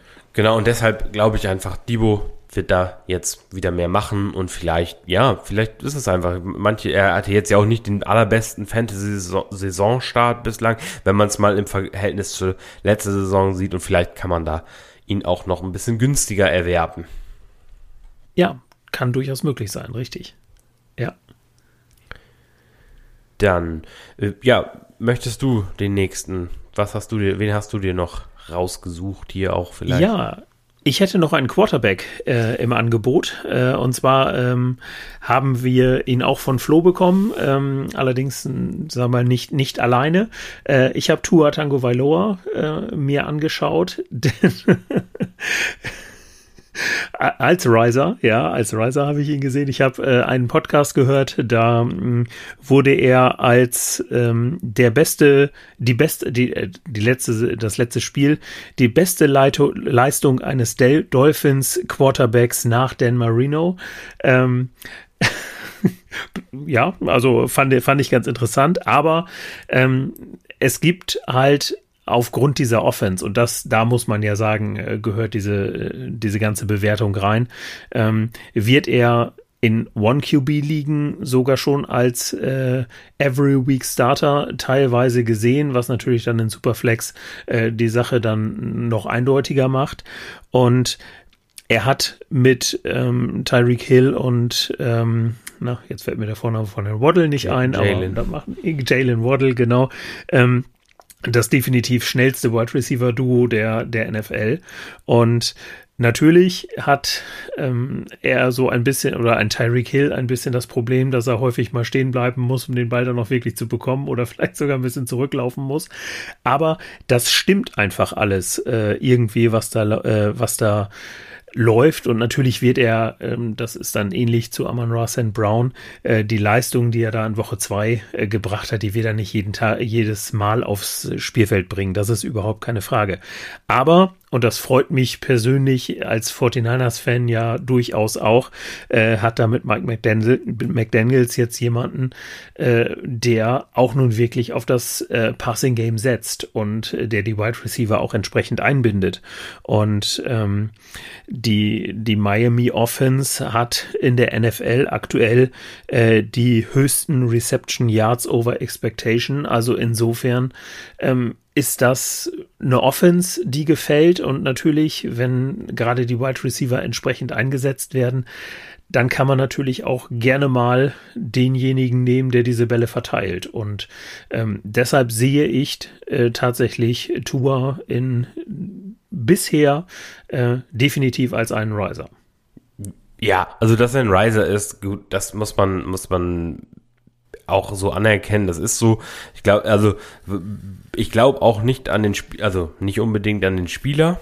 Ich bin also jetzt auch nach wie vor kein Fan von Tour dem Quarterback, aber als Fantasy-Option muss man schon anerkennen, er hat diese beiden äh, ultra guten Receiver. Das und die produzieren halt. Wenn du musst den Ball irgendwie zu denen bekommen und das hast du schon gut gesagt, das schaffen sie halt in der Offense, das machen sie. Ähm, wenn dann natürlich noch eine Defense so mithilft wie Baltimore, die ja irgendwie in der zweiten Halbzeit dann komplett aufgehört hat zu verteidigen, ich weiß gar nicht, was das war. Also man hat in der Red Zone das immer nur gesehen, wie irgendein Spieler komplett frei stand und den Ball gefangen hat und in die Endzone. Also äh, sowas habe ich überhaupt noch nicht gesehen. Und Mike Gesicki, der dann diesen, diesen absolut brutalen Catch macht, irgendwie, äh, äh, ja, hat für, hat wahrscheinlich in der Zwischenzeit für Olympia trainiert, weil er schon seine Karriere als Zeitende in Gefahr gesehen hat und hat dann irgendwie zu Recht, ja. Hochsprung, ja, ja. Also das war ja Wahnsinn. Was, also man muss es schon sagen, was, es war einfach Wahnsinn, wie die Offense und die Waffentour geholfen haben. Und ja, wie gesagt, am Ende interessiert das nicht, woher die Leistung kommt für Fantasy. Es interessiert nur die Stats, die da, da sind und die waren da. Ähm, man muss ehrlich sagen, so eine Performance, wie sie jetzt da war, äh, erwarte ich das ganze Jahr nicht mehr. Sechs Touchdowns sind einfach brutalst, ne? Und wenn man ihn hat jetzt, ähm, ich würde ihn trotzdem verkaufen, wenn man ein gutes Angebot bekommt. Also da bin ich auch ganz ehrlich, aber ich glaube schon, dass der eine solide Option sein wird für Fantasy. Ne? Das äh, Buffalo wird jetzt natürlich ein Härtetest. Ich sag mal, die äh, haben haben äh, Tennessee erstmal versohlt und da muss er erstmal zeigen, dass er es nochmal machen kann. Aber ja, also ja, ich, ich bin noch skeptisch, aber klar, man, diese Optionen sind schon sind schon natürlich der Wahnsinn. Ja, also ich würde es genauso sehen wie du. Ich würde ihn jetzt auch äh, versuchen halt zu verkaufen. Weil äh, natürlich, das ist jetzt äh, absolut oberstes Level gewesen, was man von ihm erwarten darf. Und natürlich geht das runter, aber wenn man dann halt so einen Riser im Team hat, dann sollte man halt auch den Profit daraus schlagen. Und das kann man jetzt, glaube ich, gerade in der Superflex-Liga glaube ich, schon sehr gut. Ja, ja, ja. Also du musst halt diesen einen Tour-Believer finden, ne? Also ja. äh, Tour ist schon relativ unbeliebt. Das muss man einfach auch so so sagen. Und also ich habe es ich hab's gemerkt jetzt. Ich habe mehrere Carson Wentz Shares und ich glaube, den schmeiße ich jetzt an der Stelle einfach mal mit rein, weil ich, wir haben ihn, glaube ich, nicht im weiteren Verlauf, hoffe ich, oder? Nein. Gut. Nee, hast recht, Gut. genau. Äh, ja, also dementsprechend, ähm, ja, Carson Wentz hat auch zweimal über 30 Punkte je nach Format gemacht. Der ist auch, glaube ich, irgendwie Top 5 Quarterback aktuell für Fantasy. Äh, einfach dem geschuldet, dass die, dass die äh, Commanders immer aufholen mussten. Aber also auch da bin ich auch eher so, ne, das ist für mich relativ ähnlich. Auch der hat ganz gute Waffen, muss man sagen, aber auch den würde ich halt eher verkaufen. Ne? Da bin ich eher so. Aber du musst halt diesen einen finden, der noch an den Spieler glaubt. Das ist eben die Sache. Ja, natürlich, aber wenn dann so ein Spieler solche Zahlen auflegt und äh, klar, gegen, gegen ähm, die Bills wird es natürlich für Tour auch wieder schwer, diese Zahlen aufzulegen. Danach schafft das vielleicht und dann ist dieses Fenster vielleicht offen, dass man ihn dann äh, zu einem guten Value dann halt dann loswerden kann und ähm, dann, dann sollte man es auf jeden Fall machen. Das sehe ich. Ja. ja. Ich, also ich würde eher schon jetzt, wenn er gegen die Bills nachher 12, 13 Punkte macht oder sowas, äh, zwei Touchdowns, zwei Interceptions, ich glaube, dann ist der Hype auch schnell wieder verflogen. Also äh, ich bin da, also bei solchen Spielern bin ich immer, wenn das Fenster da ist, dann nutze es. So, so sehe ich das und ja. Ja. ja. gut, er kommt danach, dann spielt er gegen die, äh, die, gegen die Bengals, gegen die Jets, dann gegen Minnesota. Ja. Da kann ein bisschen was kommen. Ja, das ist genau, das ist jetzt sicherlich dann ein Stretch, ja. wo, wo er wieder aufliegen kann, wo er produzieren kann. Das, das ist schon richtig. Ja. Ne, also, und auch, man muss auch sagen, so, so, auch, auch wenn man immer hört, Tour ähm, soll ersetzt werden.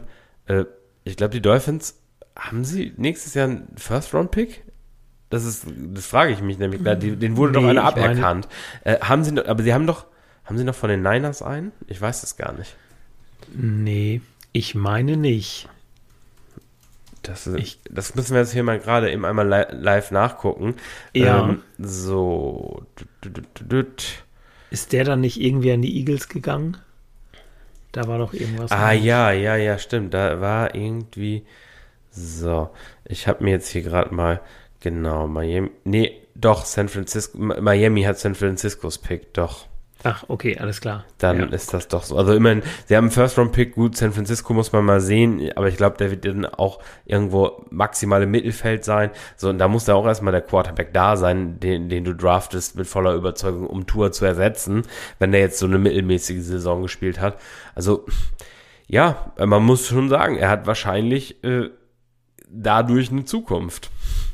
Dass das jetzt so, so die Umstände sind, wie sie sind. Ne? Durchaus möglich, ja, richtig. Gut. Dann würde ja. ich sagen, machen wir weiter.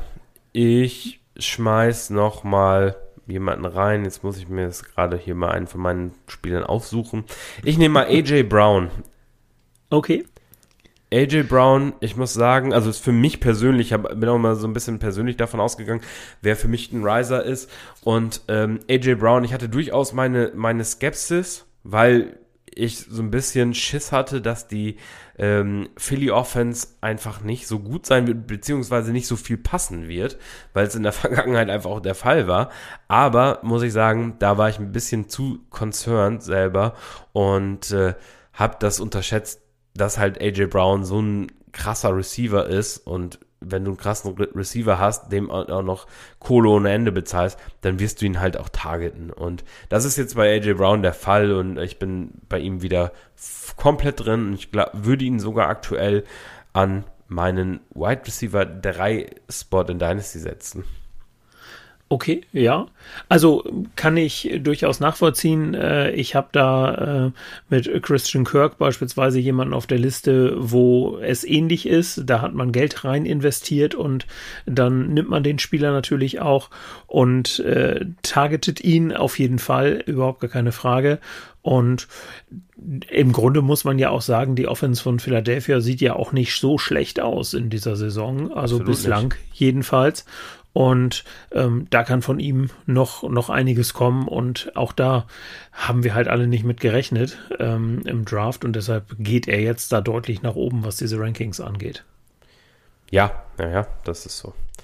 Nee, genau, also AJ Brown für mich ein Riser und er ist da auch die klare, also in der Offense auch die klare Nummer eins. Er ist ja irgendwie auch, glaube ich, irgendwie Best Buddy mit Jalen Hurts und das sieht man ja. auch auf dem Feld. Also die matchen halt genau, äh, also ich habe das mal irgendwie vor ein paar Wochen auch mal gelesen, halt die matchen auch genau von ihrem Skillset. Also Jalen Hurts äh, wirft halt unheimlich gern diese Dick Routes, so äh, Stück das Feld runter und dann eben rein reinschneiden praktisch. Das war irgendwie die beliebteste Route, die er auch angeworfen hat letztes Jahr und aus dieser Route ist halt AJ Brown, die hat er auch äh, in Tennessee extrem oft gelaufen und äh, da ist der halt extrem tödlich. Ich sag mal, was AJ Brown mit dem Ball in der Hand kann, ich glaube, das wissen wir alle. Das ist einfach eindrucksvoll und dementsprechend, ja, für mich hier auf jeden Fall auch ein Riser.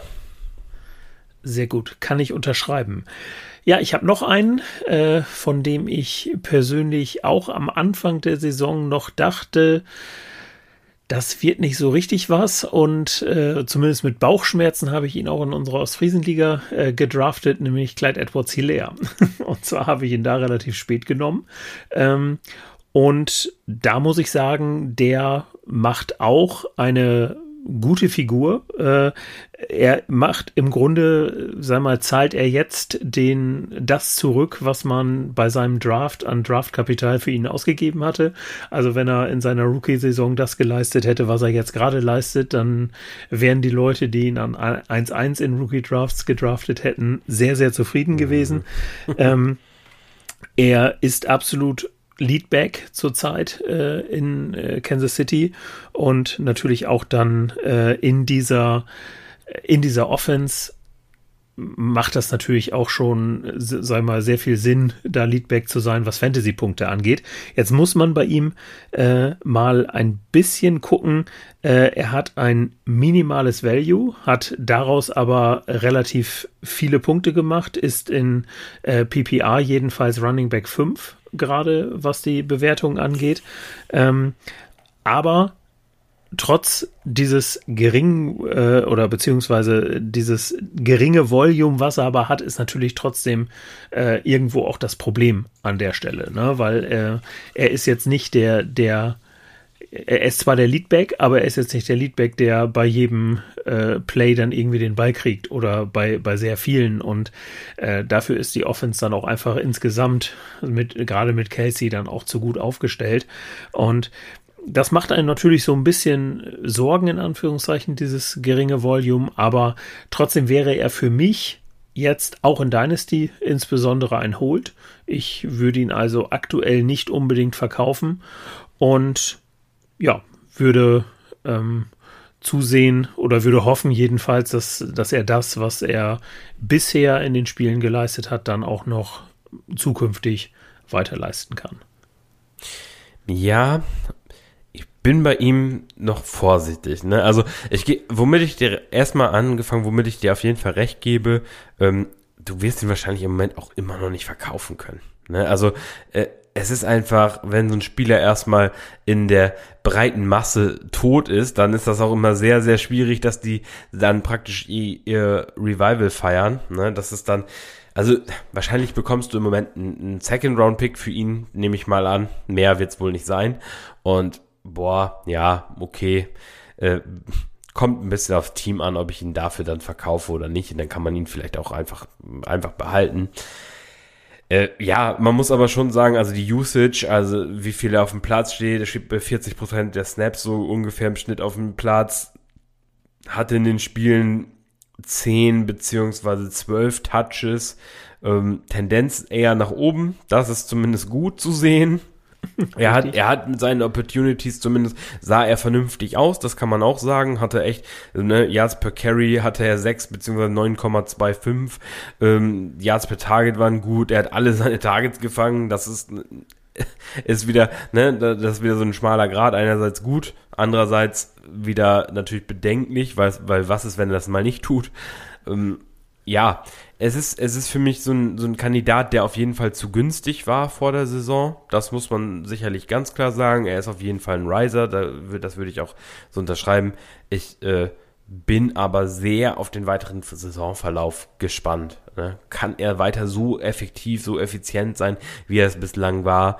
Äh, oder ist das doch nur ein Flug?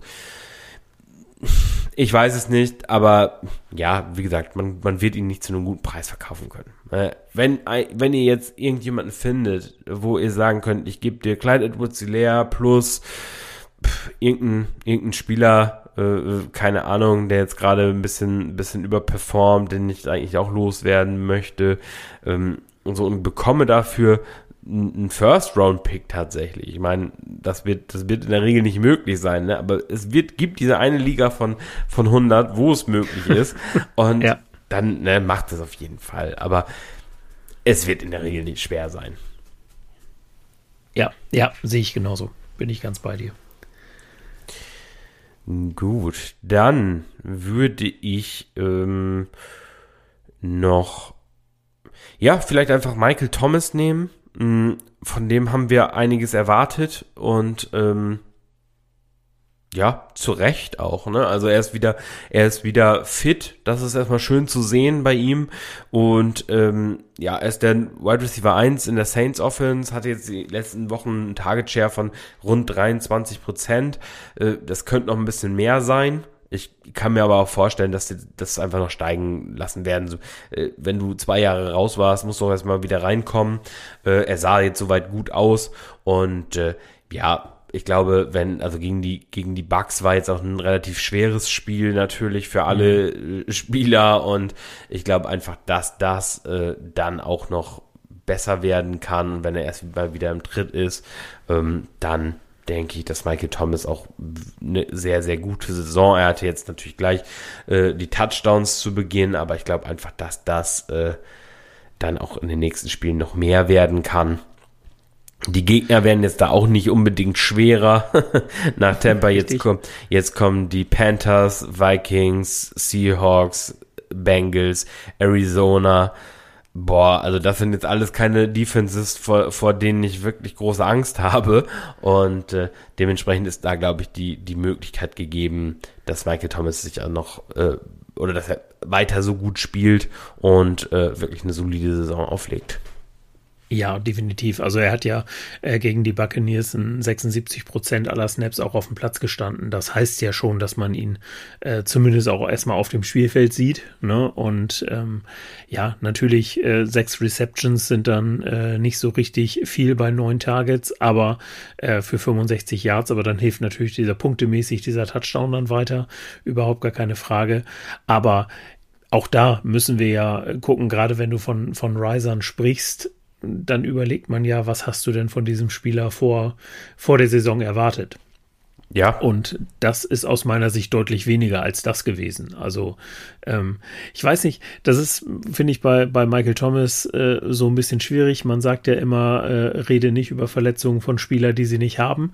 Und ähm, am Anfang der Saison war er nun nicht verletzt und ähm, trotzdem hat man immer gesagt, ja, dieses Verletzungsrisiko und so weiter das hat man da vielleicht ein bisschen eingepreist. Also ich will vielleicht gar nicht sagen, dass man diese Leistung, die er jetzt gezeigt hat, vielleicht nicht erahnt hatte, aber und dass man einfach nur davon ausgegangen ist, er wird sie halt nicht dauerhaft zeigen, weil er sich irgendwann wieder verletzt. Aber so weit würde ich dann einfach nicht gehen. Also wenn man ihn auf dem Platz sieht, der Eye-Test, der sieht nicht so aus wie ein Spieler, der ja zwei Jahre lang fast nicht gespielt hat.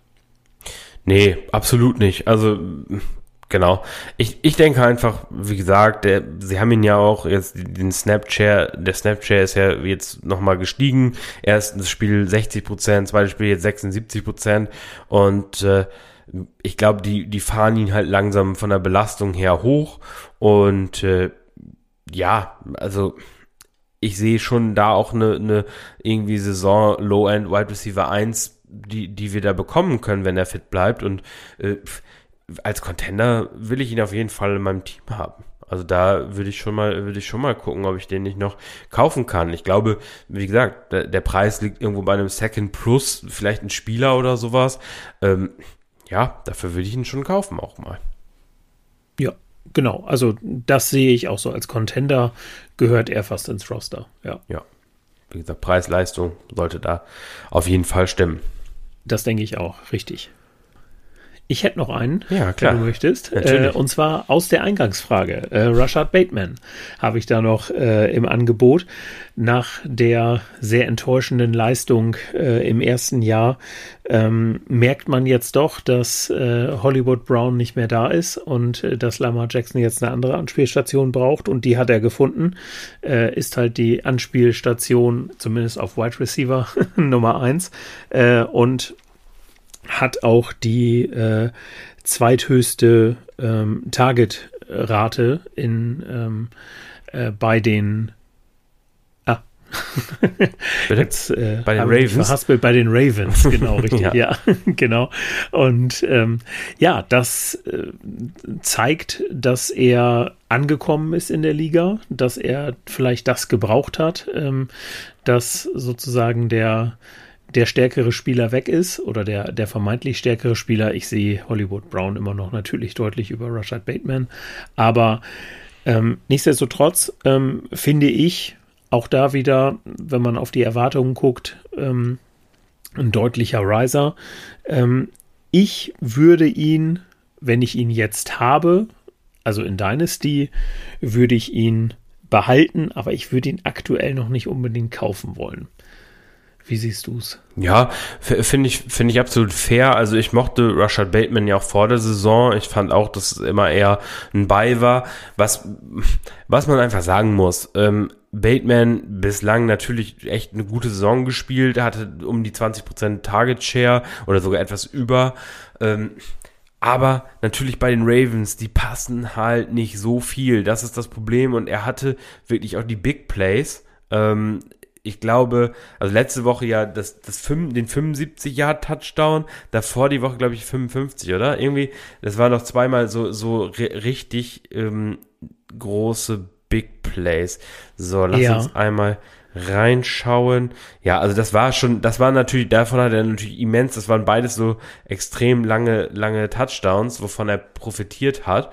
Mm, ja, ich gebe dir recht. Also ich möchte auch erst noch ein bisschen mehr sehen. Also ich möchte vor allen Dingen eigentlich, dass er mehr Targets kriegt. Ne? Das wäre schon ja. schön, wenn, wenn Baltimore äh, mal ein bisschen mehr als diese 30 Pass-Attempts hätte, beziehungsweise mh, er, sie können meinetwegen auch 30 haben, aber dann ihn mal so ein bisschen mehr, noch ein bisschen mehr äh, targeten, wäre halt schön. Ähm, anstatt die, diese Gurken wie DeMarcus Robinson oder sowas. Da, da ja. würde würd ich mich schon als, als Bateman-Besitzer freuen. Ähm, an und für sich, ja, er sah gut aus, er ist der Nummer 1 Receiver und das ist erstmal was, was auf jeden Fall positiv stimmen kann. Ja, definitiv. Ja.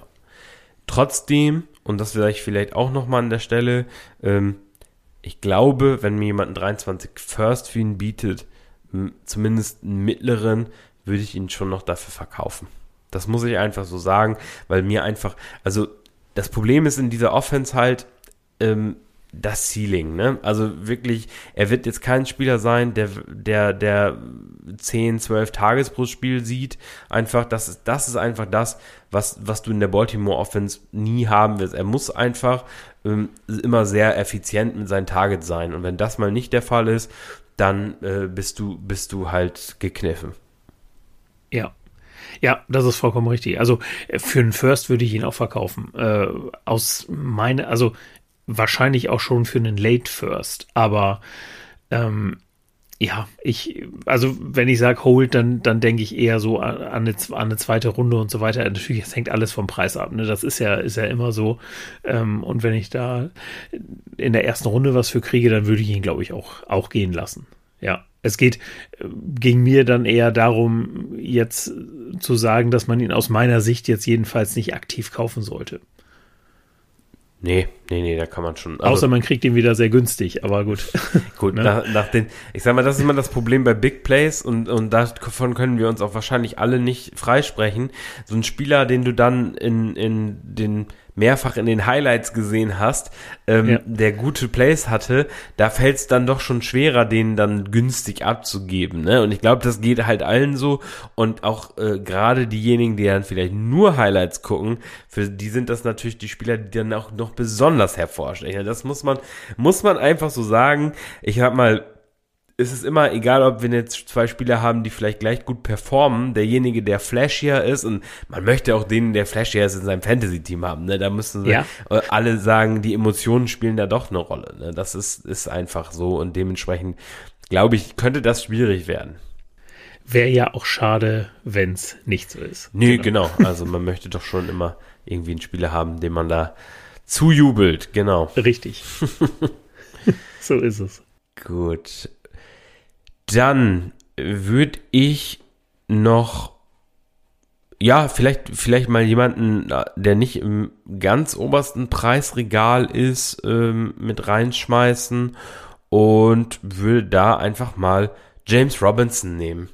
Das ist so ein Spieler, ja. finde ich, finde, das ist ein Spieler, der auch einfach wirklich äh, vielleicht gerade nicht das ist, was ich gerade gesagt habe. Das ist jetzt nicht der Überathlet, das ist jetzt nicht der Spieler, der heraussticht, weil er jetzt so ein, so ein krasse Moves oder irgendwas bringt. Aber James Robinson, wenn er auf dem Feld steht, produziert er einfach. Äh, ja. James Robinson war undrafted, niemand hat irgendwie an ihn geglaubt. James Robinson hat sich die Achillessehne gerissen, alle haben ihn abgeschrieben, dass er tot ist. Ähm, die Jacksonville Jaguars haben Running Back in der ersten Runde gedraftet, äh, alle haben James Robinson abgeschrieben. James Robinson kommt immer zurück. Der ist wie Fußpilz, den wirst du nicht los. Also, und das meine ich im positivsten aller Sinne. Und ja. man kann es, also eine bessere Feel-Good-Story gibt es irgendwie nicht. Ne? Also ich finde, das ist absolut genial. Mhm.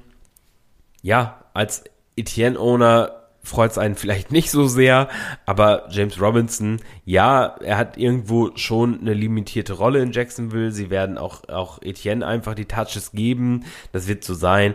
Aber äh, James Robinson ist irgendwie äh, der absolute Preis-Leistungs-Running Back äh, den man, den man so haben kann. Und ja, der wird auch mal Spiele haben, die schlechter sind als die ersten zwei Wochen. Auch der hat wirklich aus seinen Opportunities wirklich einiges gemacht. Aber ich glaube einfach, aufgrund dieser ganzen, ähm, dieses, dieser ganzen ja, Stories, die ihn einfach schlecht dastehen lassen haben, kannst du ihn immer sehr günstig bekommen. Und ich glaube, das ist für mich auch so als Contender, wenn ich Probleme auf Running Back habe, wenn ich so ein, so ein Zero RB oder Hero RB Team gebaut habe, wo ich gute Receiver habe, überall anders gut besetzt bin, aber Running Back so ein bisschen, ähm, ja, gefadet habe, wo ich gesagt habe, okay, damit, da, da stecke ich nicht meine Ressourcen rein. Für solche Teams der irgendwie absolut spannend. Ne? Oder wenn sich der Running Back irgendwie verletzt hat, dann würde ich mir den schon, würde ich probieren, den zu bekommen. Und wie gesagt, in der Regel ist er nicht so teuer. Ja, also sehe ich auch so, weil du, du nimmst ihn ja nicht, äh, in der Regel zumindest nicht in dein Team auf, um ihn dann als Running Back 1 oder 2 zu starten, sondern er ist dann eher was, was für die Flex oder halt für die, ähm, für die Bye Week von einem deiner Runnings, Running Backs und ich glaube, für diese Situation kannst du dir einfach keinen besseren vorstellen. Also das finde ich, finde ich absolut so. Hat mich auch äh, gewundert, ehrlich gesagt, dass es so für ihn gelaufen ist, aber ja, wirklich, äh, ja, er zeigt, dass er immer wieder kommt und dass er das, mit dem er sozusagen ja in unserer, in unser aller Köpfe da gekommen ist, dass er es einmal auf einmal aus dem Nix da wieder da war ähm, und oder erstmal da war und jetzt kommt er aus dem Nix auch einfach wieder und überzeugt weiterhin. Gut, Michael. Ähm, hast du noch irgendeinen Kandidaten, wo du ganz viel Herzblut hast und sagst, den müssen wir noch nennen? Ansonsten würde ich zu den Vorlern gehen. Das können wir sehr, sehr gerne machen. Okay. Ich glaube, die wichtigsten Riser haben wir, haben wir auch durch. Es gibt sicherlich noch den ein oder anderen kleinen, in Anführungszeichen, aber ähm, ich bin da völlig bei dir. Ich glaube, so im Groben haben wir die, die großen Namen besprochen. Vielleicht sollte ich einen hier noch nennen, äh, einfach nur um Flo, äh, den wollte er mir jetzt reindrücken, weil wir die Debatte über Devante Parker versus Jacoby Myers hatten. Ne, hat okay, er geschrieben, ja. äh, Jacoby Myers mit äh, 30% der Pets Completions bisher. Äh, ja, okay, das den äh, die Niederlage nehme ich, die stecke ich ein. Also muss man schon sagen, äh, ja, Kobe, Jacoby Myers ist, ist der Number One Receiver der, der Pets. Ja, so ist es. Genau. Ne, den, den, den wollte er bestimmt unbedingt drin haben, deswegen alles gut an der Stelle. Grüße nochmal. dann soll er ihn auch haben. Genau, so schöne es. Grüße. gut, dann würde ich sagen, gehen wir aber zu den, zu den Fallern. Ähm, ja, starte, starte doch mal, wenn du möchtest. Was hast du dir, wen hast du dir, wo warst du enttäuscht? Ja, also die ersten, die ich da vielleicht mal äh, in den Raum bringen möchte, das sind im Grunde zwei, ähm, die im gleichen Team spielen. und das sind Kadarius Tony und äh, Kenny Golladay. Ähm, also da muss ich echt sagen, dass das so schlimm da wird äh, für die beiden, da habe ich jetzt nicht unbedingt mit gerechnet. Und ähm, ich habe sie tatsächlich in so gut wie, also ich glaube, ich habe sie sogar in gar keiner Liga, in der ich spiele, sei es Dynasty oder Redraft. Ähm, da war dann die Erwartungshaltung vielleicht auch nicht so hoch, aber äh, gerade bei Tony wurde ja so zu am Anfang der oder in der Preseason dann immer so gesagt, naja, was der alles kann und ähm, der, der wird jetzt seinen Breakout haben in diesem Jahr und da ist dann gar nichts gekommen und äh, bei, bei Golladay schließt sich das ja im Grunde nahtlos an. Ähm, also dieses Wide Receiver Duo ist äh, für mich und, das macht die Sache aus meiner Sicht so schlimm, äh, von einem, von einer niedrigen Position noch niedriger gefallen. Und äh, deshalb sind auch die beiden für mich Faller. Ja, also äh, Golladay, ich glaube, ich habe noch irgendwo einen Share rumfliegen. Das ist auch eine tiefe Liga. Natürlich, den wissen nicht los. Und in einer tiefen Liga, dann hast du ihn vielleicht noch im Roster. Ähm, ich habe jetzt gerade gelesen, er könnte einen Trade fordern oder sowas. Ja, da bin ich ja mal gespannt, wer den Vertrag aufnimmt. Ja, da, müssen sie, da, da müssen sie noch was dazugeben, dass den einer nimmt. Also naja, jedenfalls, äh, ja, was soll ich sagen? Also Golladay ist tot, ne? Also ich sag mal, einen größeren Abstieg bei einem Receiver habe ich auch selten erlebt innerhalb so kurzer Zeit, in, in, im Prinzip auch in seiner Prime, ne? Also der ist ja jetzt nicht äh, 34 oder sowas, hat deswegen an, an Leistung verloren, sondern, naja, da kann man schon, glaube ich, ganz gut sagen, ähm, Stafford made him, ne? Also das war, das war, glaube ich, eher Matthew Staffords Verdienst, dass er so gut war und dass er den dicken Vertrag hat. Er sollte ja. ihm vielleicht ein paar Dollar überweisen. äh, ja, Golladay ist dro droppable. Also selbst in Dynasty, ich würde den, ich würde den, wenn das eine Liga ist, die jetzt nicht super tief ist, dann kannst du den, kannst den wirklich, äh, ja, einfach cutten.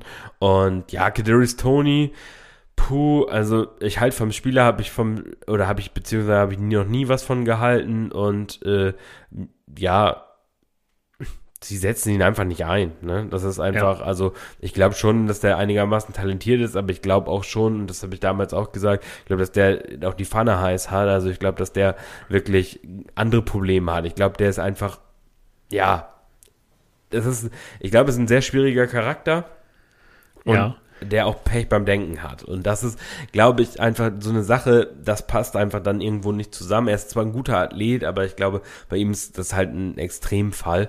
Und äh, ist immer natürlich sehr schwierig, das zu beurteilen von hier, ja. aber ich glaube, bei, bei ihm sticht es schon teilweise heraus, dass man so mitbekommt. Und äh, ja, sie haben ihn nicht gedraftet, sie müssen ihn nicht einsetzen.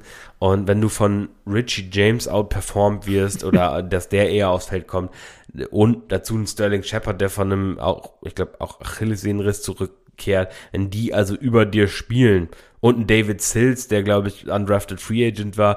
Also wenn diese drei Receiver vor dir spielen, dann heißt das schon was. Das ist ein, das ist ein, also ein Statement. Die Giants sind nicht gut besetzt in der, äh, auf Receiver und die Leute spielen. Also ja, da ja. habe ich auch wenig Hoffnung. Und wenn noch irgendjemand an Tony glaubt, so dann probiert ihn zu verkaufen. Äh, ansonsten ja muss ihn wahrscheinlich behalten, äh, ihn zu cutten als First Round Pick ne, wird auch für die Giants nicht einfach. Das heißt also, Nein. kann sein, dass er nochmal ausfällt, aber ich glaube einfach, der wird unter normalen Umständen keine Rolle für Fantasy in diesem Jahr spielen. Ja, das denke ich auch. Und ich sehe es auch äh, in Zukunft halt äh, aus, aus diesen Gründen halt schwierig. Ne? Äh, ja. Er war in, in, am College in Florida. Da wird ja sowieso immer äh, gesagt, dass diese Spiele immer einiger, Spieler immer einigermaßen mit Vorsicht zu genießen sind, weil die da eher den Partys frönen als dem Footballsport. Aber ja, wer weiß, vielleicht hat es auch ein bisschen damit zu tun. Aber wie gesagt, schon sehr enttäuschend, die beiden, auf jeden Fall. Ja, also, nee, gute Kandidaten, äh, finde ich auch. Äh, ja, dann habe ich mir ähm, hier einen Kandidaten noch aufgeschrieben, DJ Moore, muss man sagen. Ja. es, es passiert einfach nicht, ne? Also die äh, Panthers Offense ist für mich ähm, ja im Prinzip wie erwartet, aber äh, es ist einfach nicht so dolle.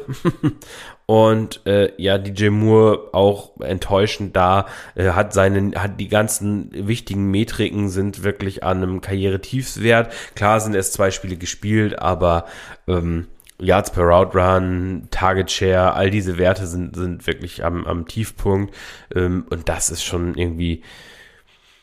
Also wenn ich, wenn ich für den noch was bekomme, oder wenn ich für den noch einen guten Preis erzielen kann und der hat einen guten Namen, bei, ist bei DJ Moore einfach so. Er ist auch ein guter Receiver an sich, aber die Offense klappt einem, das klickt einfach nicht und er wird für wahrscheinlich eine Wide Receiver 2 Saison spielen am Ende des Tages. Das ist auch alles okay, aber pff, nee, ey, komm, da verkaufe ich ihn lieber jetzt und, und nehme vielleicht doch den Value mit, den ich vielleicht kriegen kann.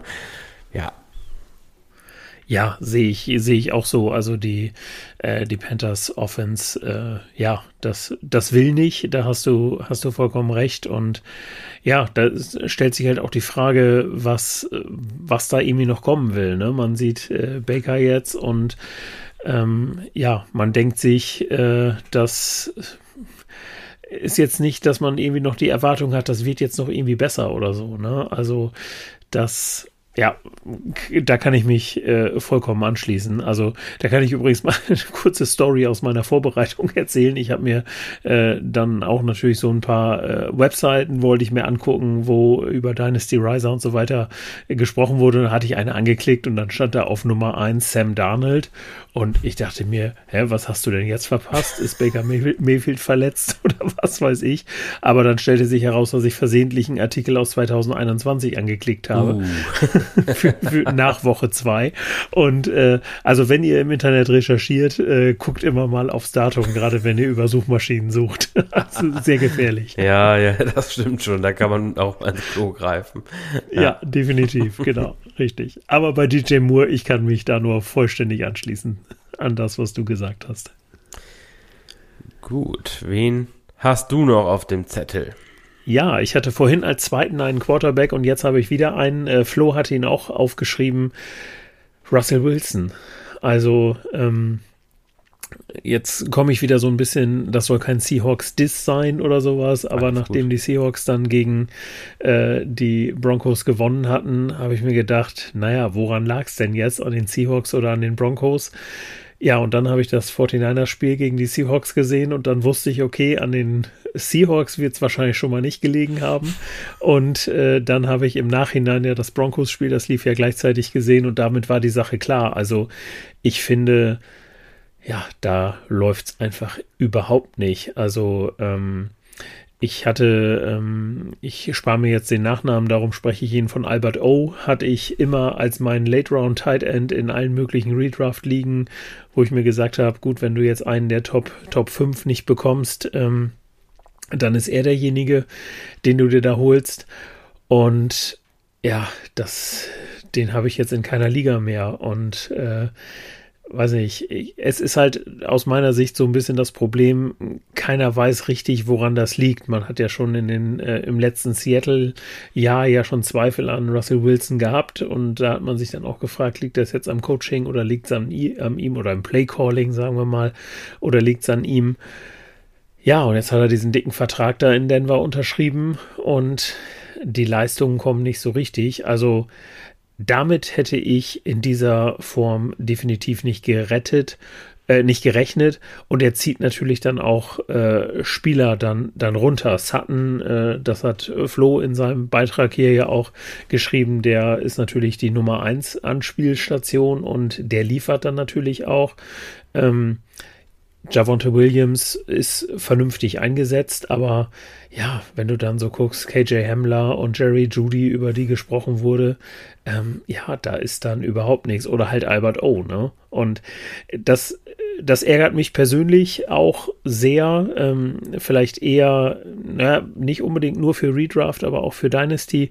Ähm, ich habe in dieser Saison sehr, sehr viel Wert, äh, an anderer Stelle habe ich es auch schon mal gesagt, auf, auf Spieler gelegt ähm, aus der AFC West oder der NFC West, weil die, die beiden Divisions auch gegeneinander äh, spielen äh, und über 50 Prozent der Spiele äh, oder beziehungsweise über 60 Prozent der Spiele mit mehr als 50 Punkten bewertet werden. Das heißt, es gibt da einiges an Shootouts und da habe ich eigentlich auch immer mit äh, definitiv mit gerechnet, äh, dass Denver da mitspielt bei diesen Shootouts. Aber äh, das sieht eher nicht danach aus, als wäre das so.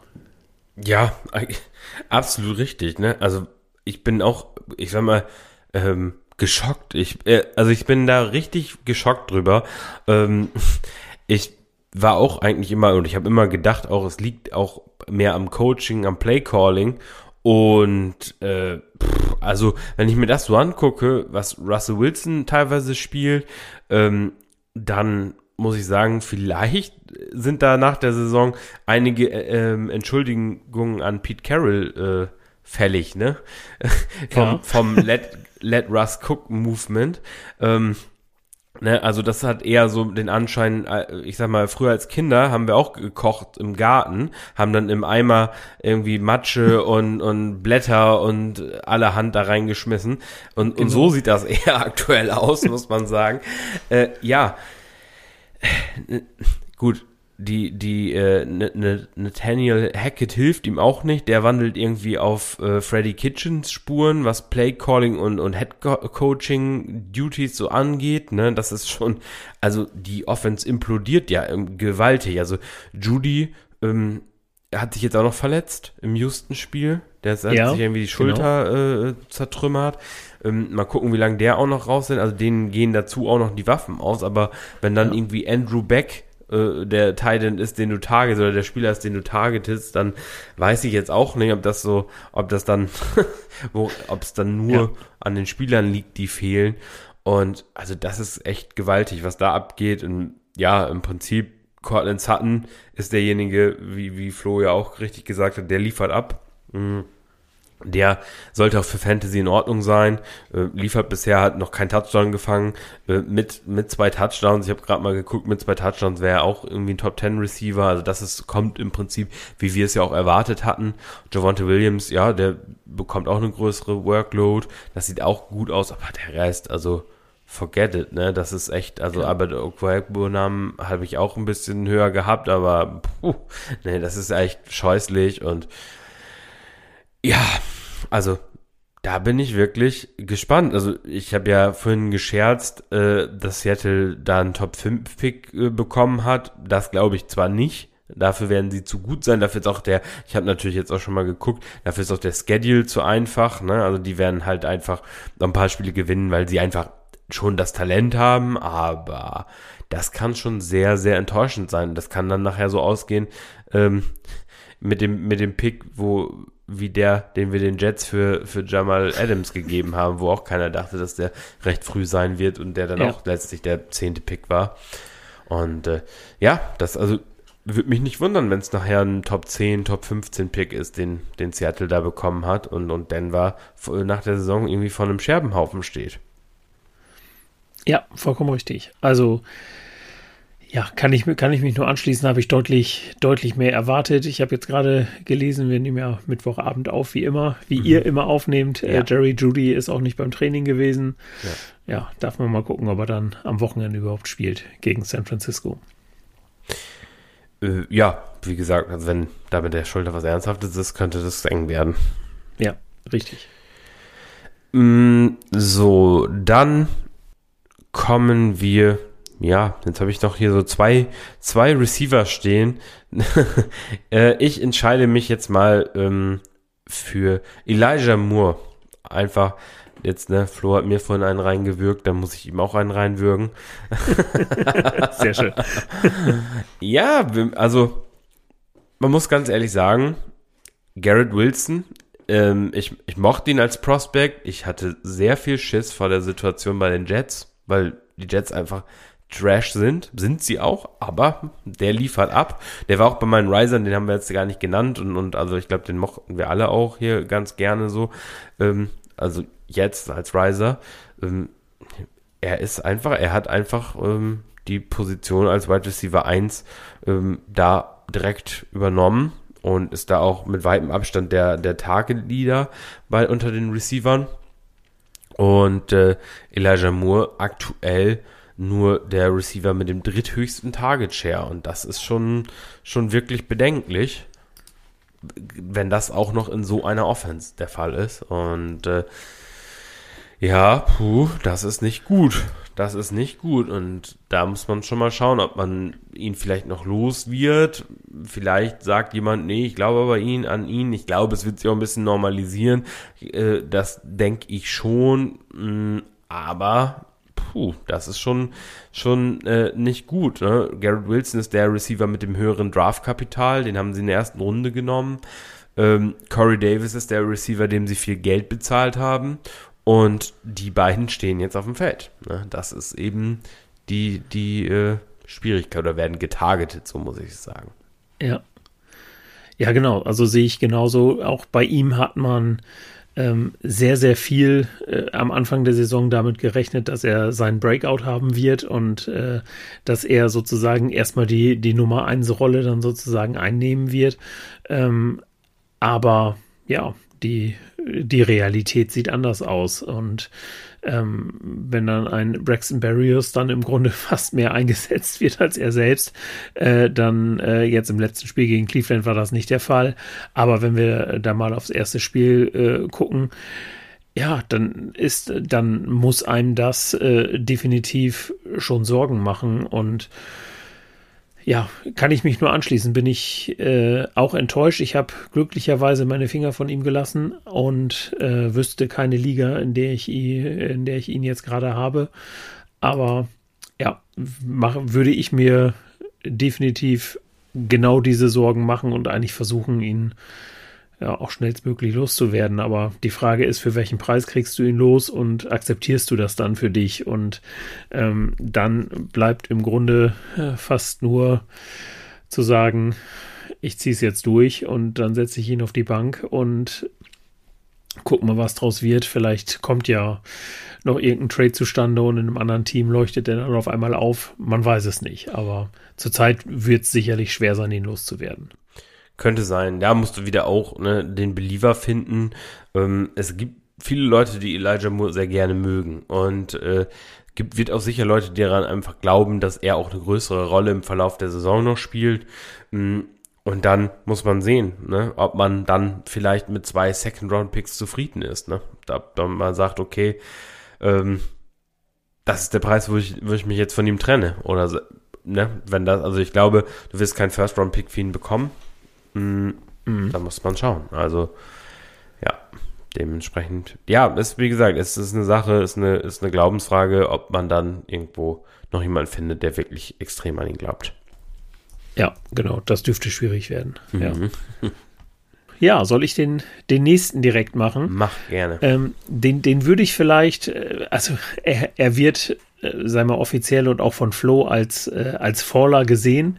Mhm. Äh, für mich persönlich nicht so, okay. denn äh, ich hatte diesen ganzen Hype, den er bekommen hatte in der Preseason und so weiter, sowieso schon nicht verstanden. Äh, und da sprechen wir über Damian Pierce, ähm, der ja, gar nicht so viel auf dem Platz steht, wie man das eigentlich erwartet hatte. 29% Snap-Share im ersten Spiel, 62 dann immerhin äh, gegen Denver. Äh, ja, ist dann aber auch nur im Rushing Game eingesetzt worden, im Receiving Game, ja, jeweils einen Pass bekommen und auch gefangen. Äh, Yards waren sechs und acht, okay, aber ja, ich sag mal so, da, ähm, wenn man zumindest jetzt in Redraft mal auf die, ähm, auf die Waiver Wire guckt, dann wird da Rex Burkhardt gerade gedraftet oder beziehungsweise äh, vom Waiver Wire geholt.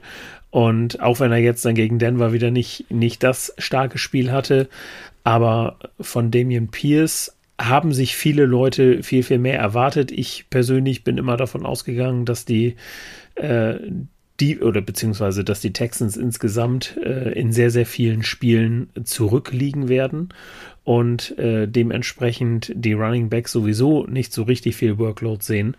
Ähm, und ja, das hat sich so ein bisschen bewahrheitet, ähm, wie ich finde. Und äh, deshalb sehe ich ihn zwar aus meiner Sicht auf dem Level in Anführungszeichen, wo er hingehört. Aber äh, mit dem ganzen Hype auf der Offseason äh, muss man ihn wohl insgesamt als, als Faller bezeichnen. Also ja, Faller ist er, ist er im, im Konsens auf jeden Fall. Ne, das muss man so sagen. Ich, aber da, ich bin ja bei Rookies, muss man sagen, muss, man muss immer vorsichtig sein er hat seine Snapshare einfach vom ersten zum zweiten Spiel verdoppelt. Das ist einfach, ich, klar, wenn du dem nicht an Damian Pierce glaubst, in dem Team hattest, dann hast du ihn eh vor der Saison verkauft. Ne? Das, also musst du gemacht haben.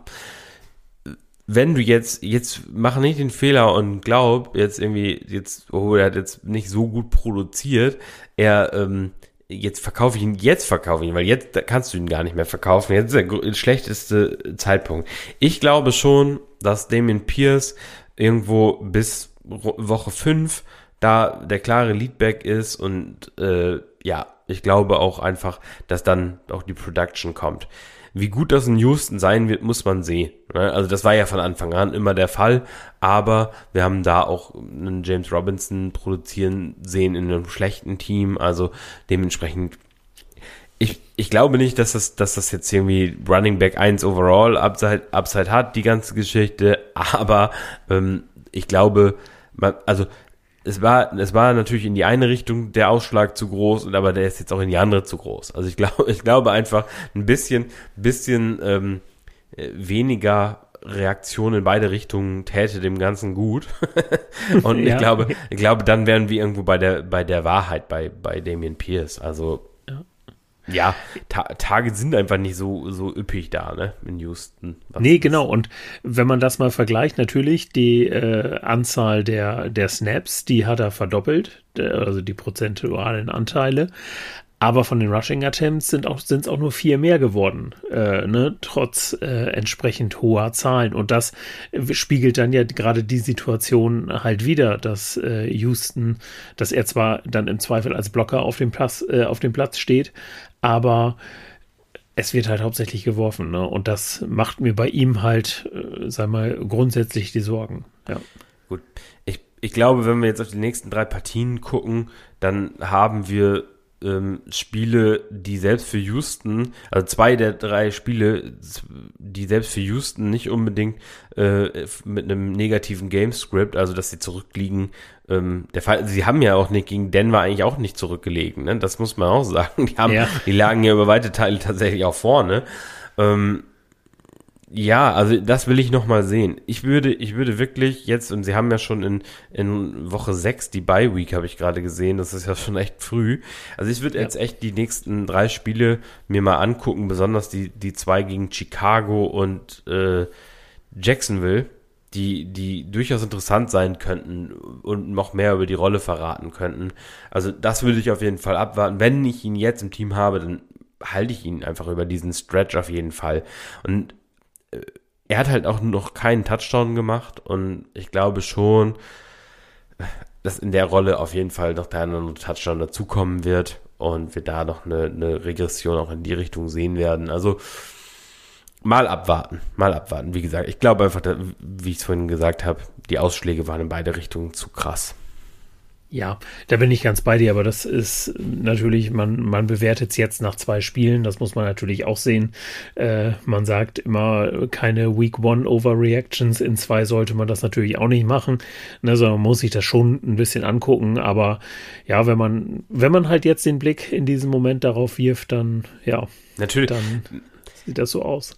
Es ist, es ist eben auch immer eine Sache von Touchdowns. Ne? Punkte sind auch immer eng verknüpft mit Touchdowns.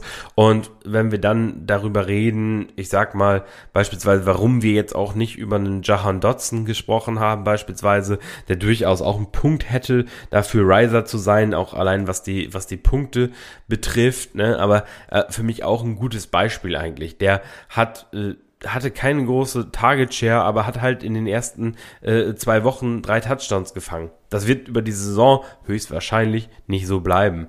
Und ähm, hätte Damian Pierce jetzt in seinen ersten zwei Spielen drei Touchdowns gemacht, einfach nur um dieses Beispiel mal zu bringen, ja. mhm. dann würden wir hier ganz anders reden. Dann, und dann wäre wahrscheinlich der Hype trotzdem riesig, wenn er jetzt im letzten Spiel, sagen wir mal, er hätte da einfach äh, äh drei Touchdowns vielleicht sogar in dem Spiel gemacht. Äh, worüber würden wir dann reden? Ne? Dann würden wir sicherlich nicht über ihn als Faller reden. Und das ist immer so ein bisschen, wo man vorsichtig sein muss und allgemein auch, ähm, ich würde auch allgemein bei Rookies vor allem mit Victory Labs äh, an diesem Zeitpunkt sehr vorsichtig sein, mit Overreaction sehr vorsichtig sein. Ähm, so, wir haben es wie wurde Jonathan Taylor verteufelt nach in den ersten Wochen seiner Rookie-Saison? Und ich glaube, das sollte, sollte uns allen irgendwie eine Lehre sein. Und dieses Beispiel ist natürlich jetzt sicherlich eins der, der ähm, krassesten, aber ne, man muss einfach abwarten können, man muss einfach sehen können und, und ab, gerade bei Rookies wirklich abwarten. Bei, bei gestandenen Spielern sehe ich das alles ein bisschen anders. Da kann man durchaus schon mal äh, nach in Woche zwei oder drei dann oder vier dann mal so sagen, okay, sieht scheiße aus. Aber wie gesagt, gerade bei Rookies muss man einfach abwarten. Ne, deswegen auch ist auch hier, wie ich finde, völlig zu Recht auch kein Brees Hall in der Faller-Seite. Da, ich habe ja, also da glaube ich, gäbe es genug, die da für sprechen. Da muss man einfach abwarten. Man muss da einfach abwarten. Das sage ich auch nochmal für alle. Tradet diese Spieler, die ihr dann vielleicht auch hoch gedraftet habt, wie ein, wie ein Hall oder sowas, nicht weg, ne, sondern Nein. wartet jetzt einfach ab. Das ist wirklich der Zeitpunkt. Hättet ihr ihn wegtraden wollen, hättet ihr es bitte im Rookie Draft gemacht. Da war er am teuersten. Und jetzt äh, ist er wahrscheinlich am billigsten. ja, vollkommen richtig. So ist es. Und es ist ja immerhin auch noch Dynasty und äh, du draftest ja den Spieler auch nicht, äh, dass er von Anfang an äh, 100% äh, Leistung bringen soll, sondern es sind ja nun mal auch die Rookies und äh, wer von denen erwartet, dass die in ihrer ersten Saison Running Back 1 sind, ja, dann sind die Erwartungen doch deutlich zu hoch gewesen, würde ich also, sagen. Ja, gut, also bei Running Backs kann man schon ein bisschen, noch ein bisschen anders rangehen, finde ich. Also da erwarten ja. wir schon frühe Produktion auch, aber ähm, natürlich, aber da äh, auch nicht ab Saisonspiel 1. Also ja. ich, ich würde da immer dann noch nicht die Flinte ins Korn werfen. Das haben wir zu oft einfach gesehen. Coaches sind ja anders als als wir denken. Wir sehen, wir sehen, wir sehen Brees Hall, wir sehen ähm, Michael Carter, auch wenn der fairerweise gar nicht so einen schlechten Job macht. Ne, das muss man ja auch an der Stelle nochmal noch mal sagen. Aber wir sehen alles okay. Das ist, das ist das größere Talent. Das ist einfach von der, von der Size her einfach, und das ist auch insgesamt wahrscheinlich einfach der bessere Running Back. Aber der Coach, äh, hat ja auch einen Locker-Room, wo er nicht einfach sagen kann, okay, wir tauschen jetzt einfach, weil das jetzt hier wahrscheinlich der, der äh, bessere Spieler ist, wir tauschen den jetzt einfach aus. So, so funktioniert ja das, das echte Leben dann nicht. Ne? Das ist immer so, da spielen ja andere Faktoren auch eine Rolle und, und dementsprechend, ja, man muss, man muss da einfach ein bisschen geduldig sein, was wir oft als Fantasy-Spieler nie sind. Gebe, nehme ich mich selber nicht von, von aus. da hast du vollkommen recht. Das geht mir genauso. Gut, ähm, dann würde ich noch einen Kandidaten nennen und äh, stellvertretend wahrscheinlich für seine ganze Offense. und das ist äh, Daniel Mooney von den Bears. Und da muss ich sagen, hätte ich selber einfach auch mehr erwartet, als wir da jetzt gesehen haben. Also ähm, Mooney hat, war ja letztes Jahr echt völlig okay, aber er zeigt eindrucksvoll, dass er nur eine Nummer zwei ist. und kein, ja. also und eine Eins neben sich braucht. Also es ist, ich sag mal, die Bears Offense ist ja eine, eine komplett Implosion. Ähm, das ist ja, hat ja mit einer Passing Offense rein gar nichts zu tun. Und äh, ja, deshalb sind alle Pass-Catching-Options da tot. Ne? Also Cole Komet und, und Daniel Mooney hatte ich gedacht, werden zumindest solide sein. Nein, ist nicht der Fall. Und da muss man ganz ehrlich sagen, für Dynasty wenn man sie irgendwie, weil es auch beides keine Spieler sind, die jetzt High, High-Level-Talent sind, sondern äh, ja, wenn ich sie irgendwie loswerde, dann, dann weg damit. Und äh, ja, ich auch Montgomery, Khalil Herbert ist okay, ne, weil der nicht viel kostet, aber, ja, äh, mhm. aber sonst, also puh, ne, und Justin Fields, okay, das nochmal, steht vielleicht nochmal auf einem anderen Blatt. Da muss man die Saison vielleicht einfach abschreiben und mal abwarten, was da passiert, aber also das ist wirklich, also ist es eigentlich eine Vollkatastrophe. Kann man, kann man vielleicht so einfach am besten sagen. Ja, das ist, äh, glaube ich, so das, so das ganze Team irgendwie gefühlt. Ne? Also klar, man ist dann mit diesem Sieg da gegen die 49ers da, da irgendwie gestartet, der ja aus meiner Sicht natürlich einmal Regen soll aus 49ers Sicht keine Entschuldigung sein. Äh, es war eher eine Einstellungsfrage aus meiner Sicht, äh, dass man da relativ früh gedacht hat, okay, wir haben sie in der Tasche und äh, dann lässt man einen Dante Pettis, der ja immer einen Platz in meinem Herzen hat als ehemaliger 49ers. Ich mag ihn als Menschen unheimlich gerne.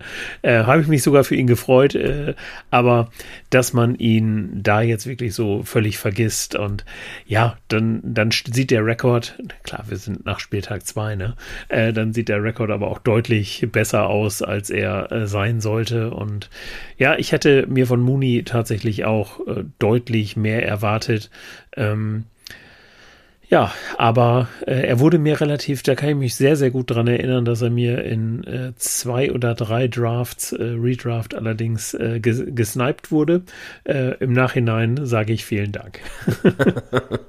ja, kann man wohl so sagen. Nee, ich habe auch, ich auch tatsächlich irgendwie wenig Daniel Mooney Shares. Ich habe da auch in der Offseason ein paar ganz gut verkaufen können. Ähm, weil ich einfach, also bei ihm jetzt nie an das Wide Receiver 1 Ceiling oder so geglaubt habe, das okay, aber ich hätte auch schon, also ich hätte ihn schon auf jeden Fall höher gehabt. Und da haben wir auch hier im, im äh, Podcast schon mal drüber geredet gehabt, glaube ich, in der Wide Receiver Ranking Folge.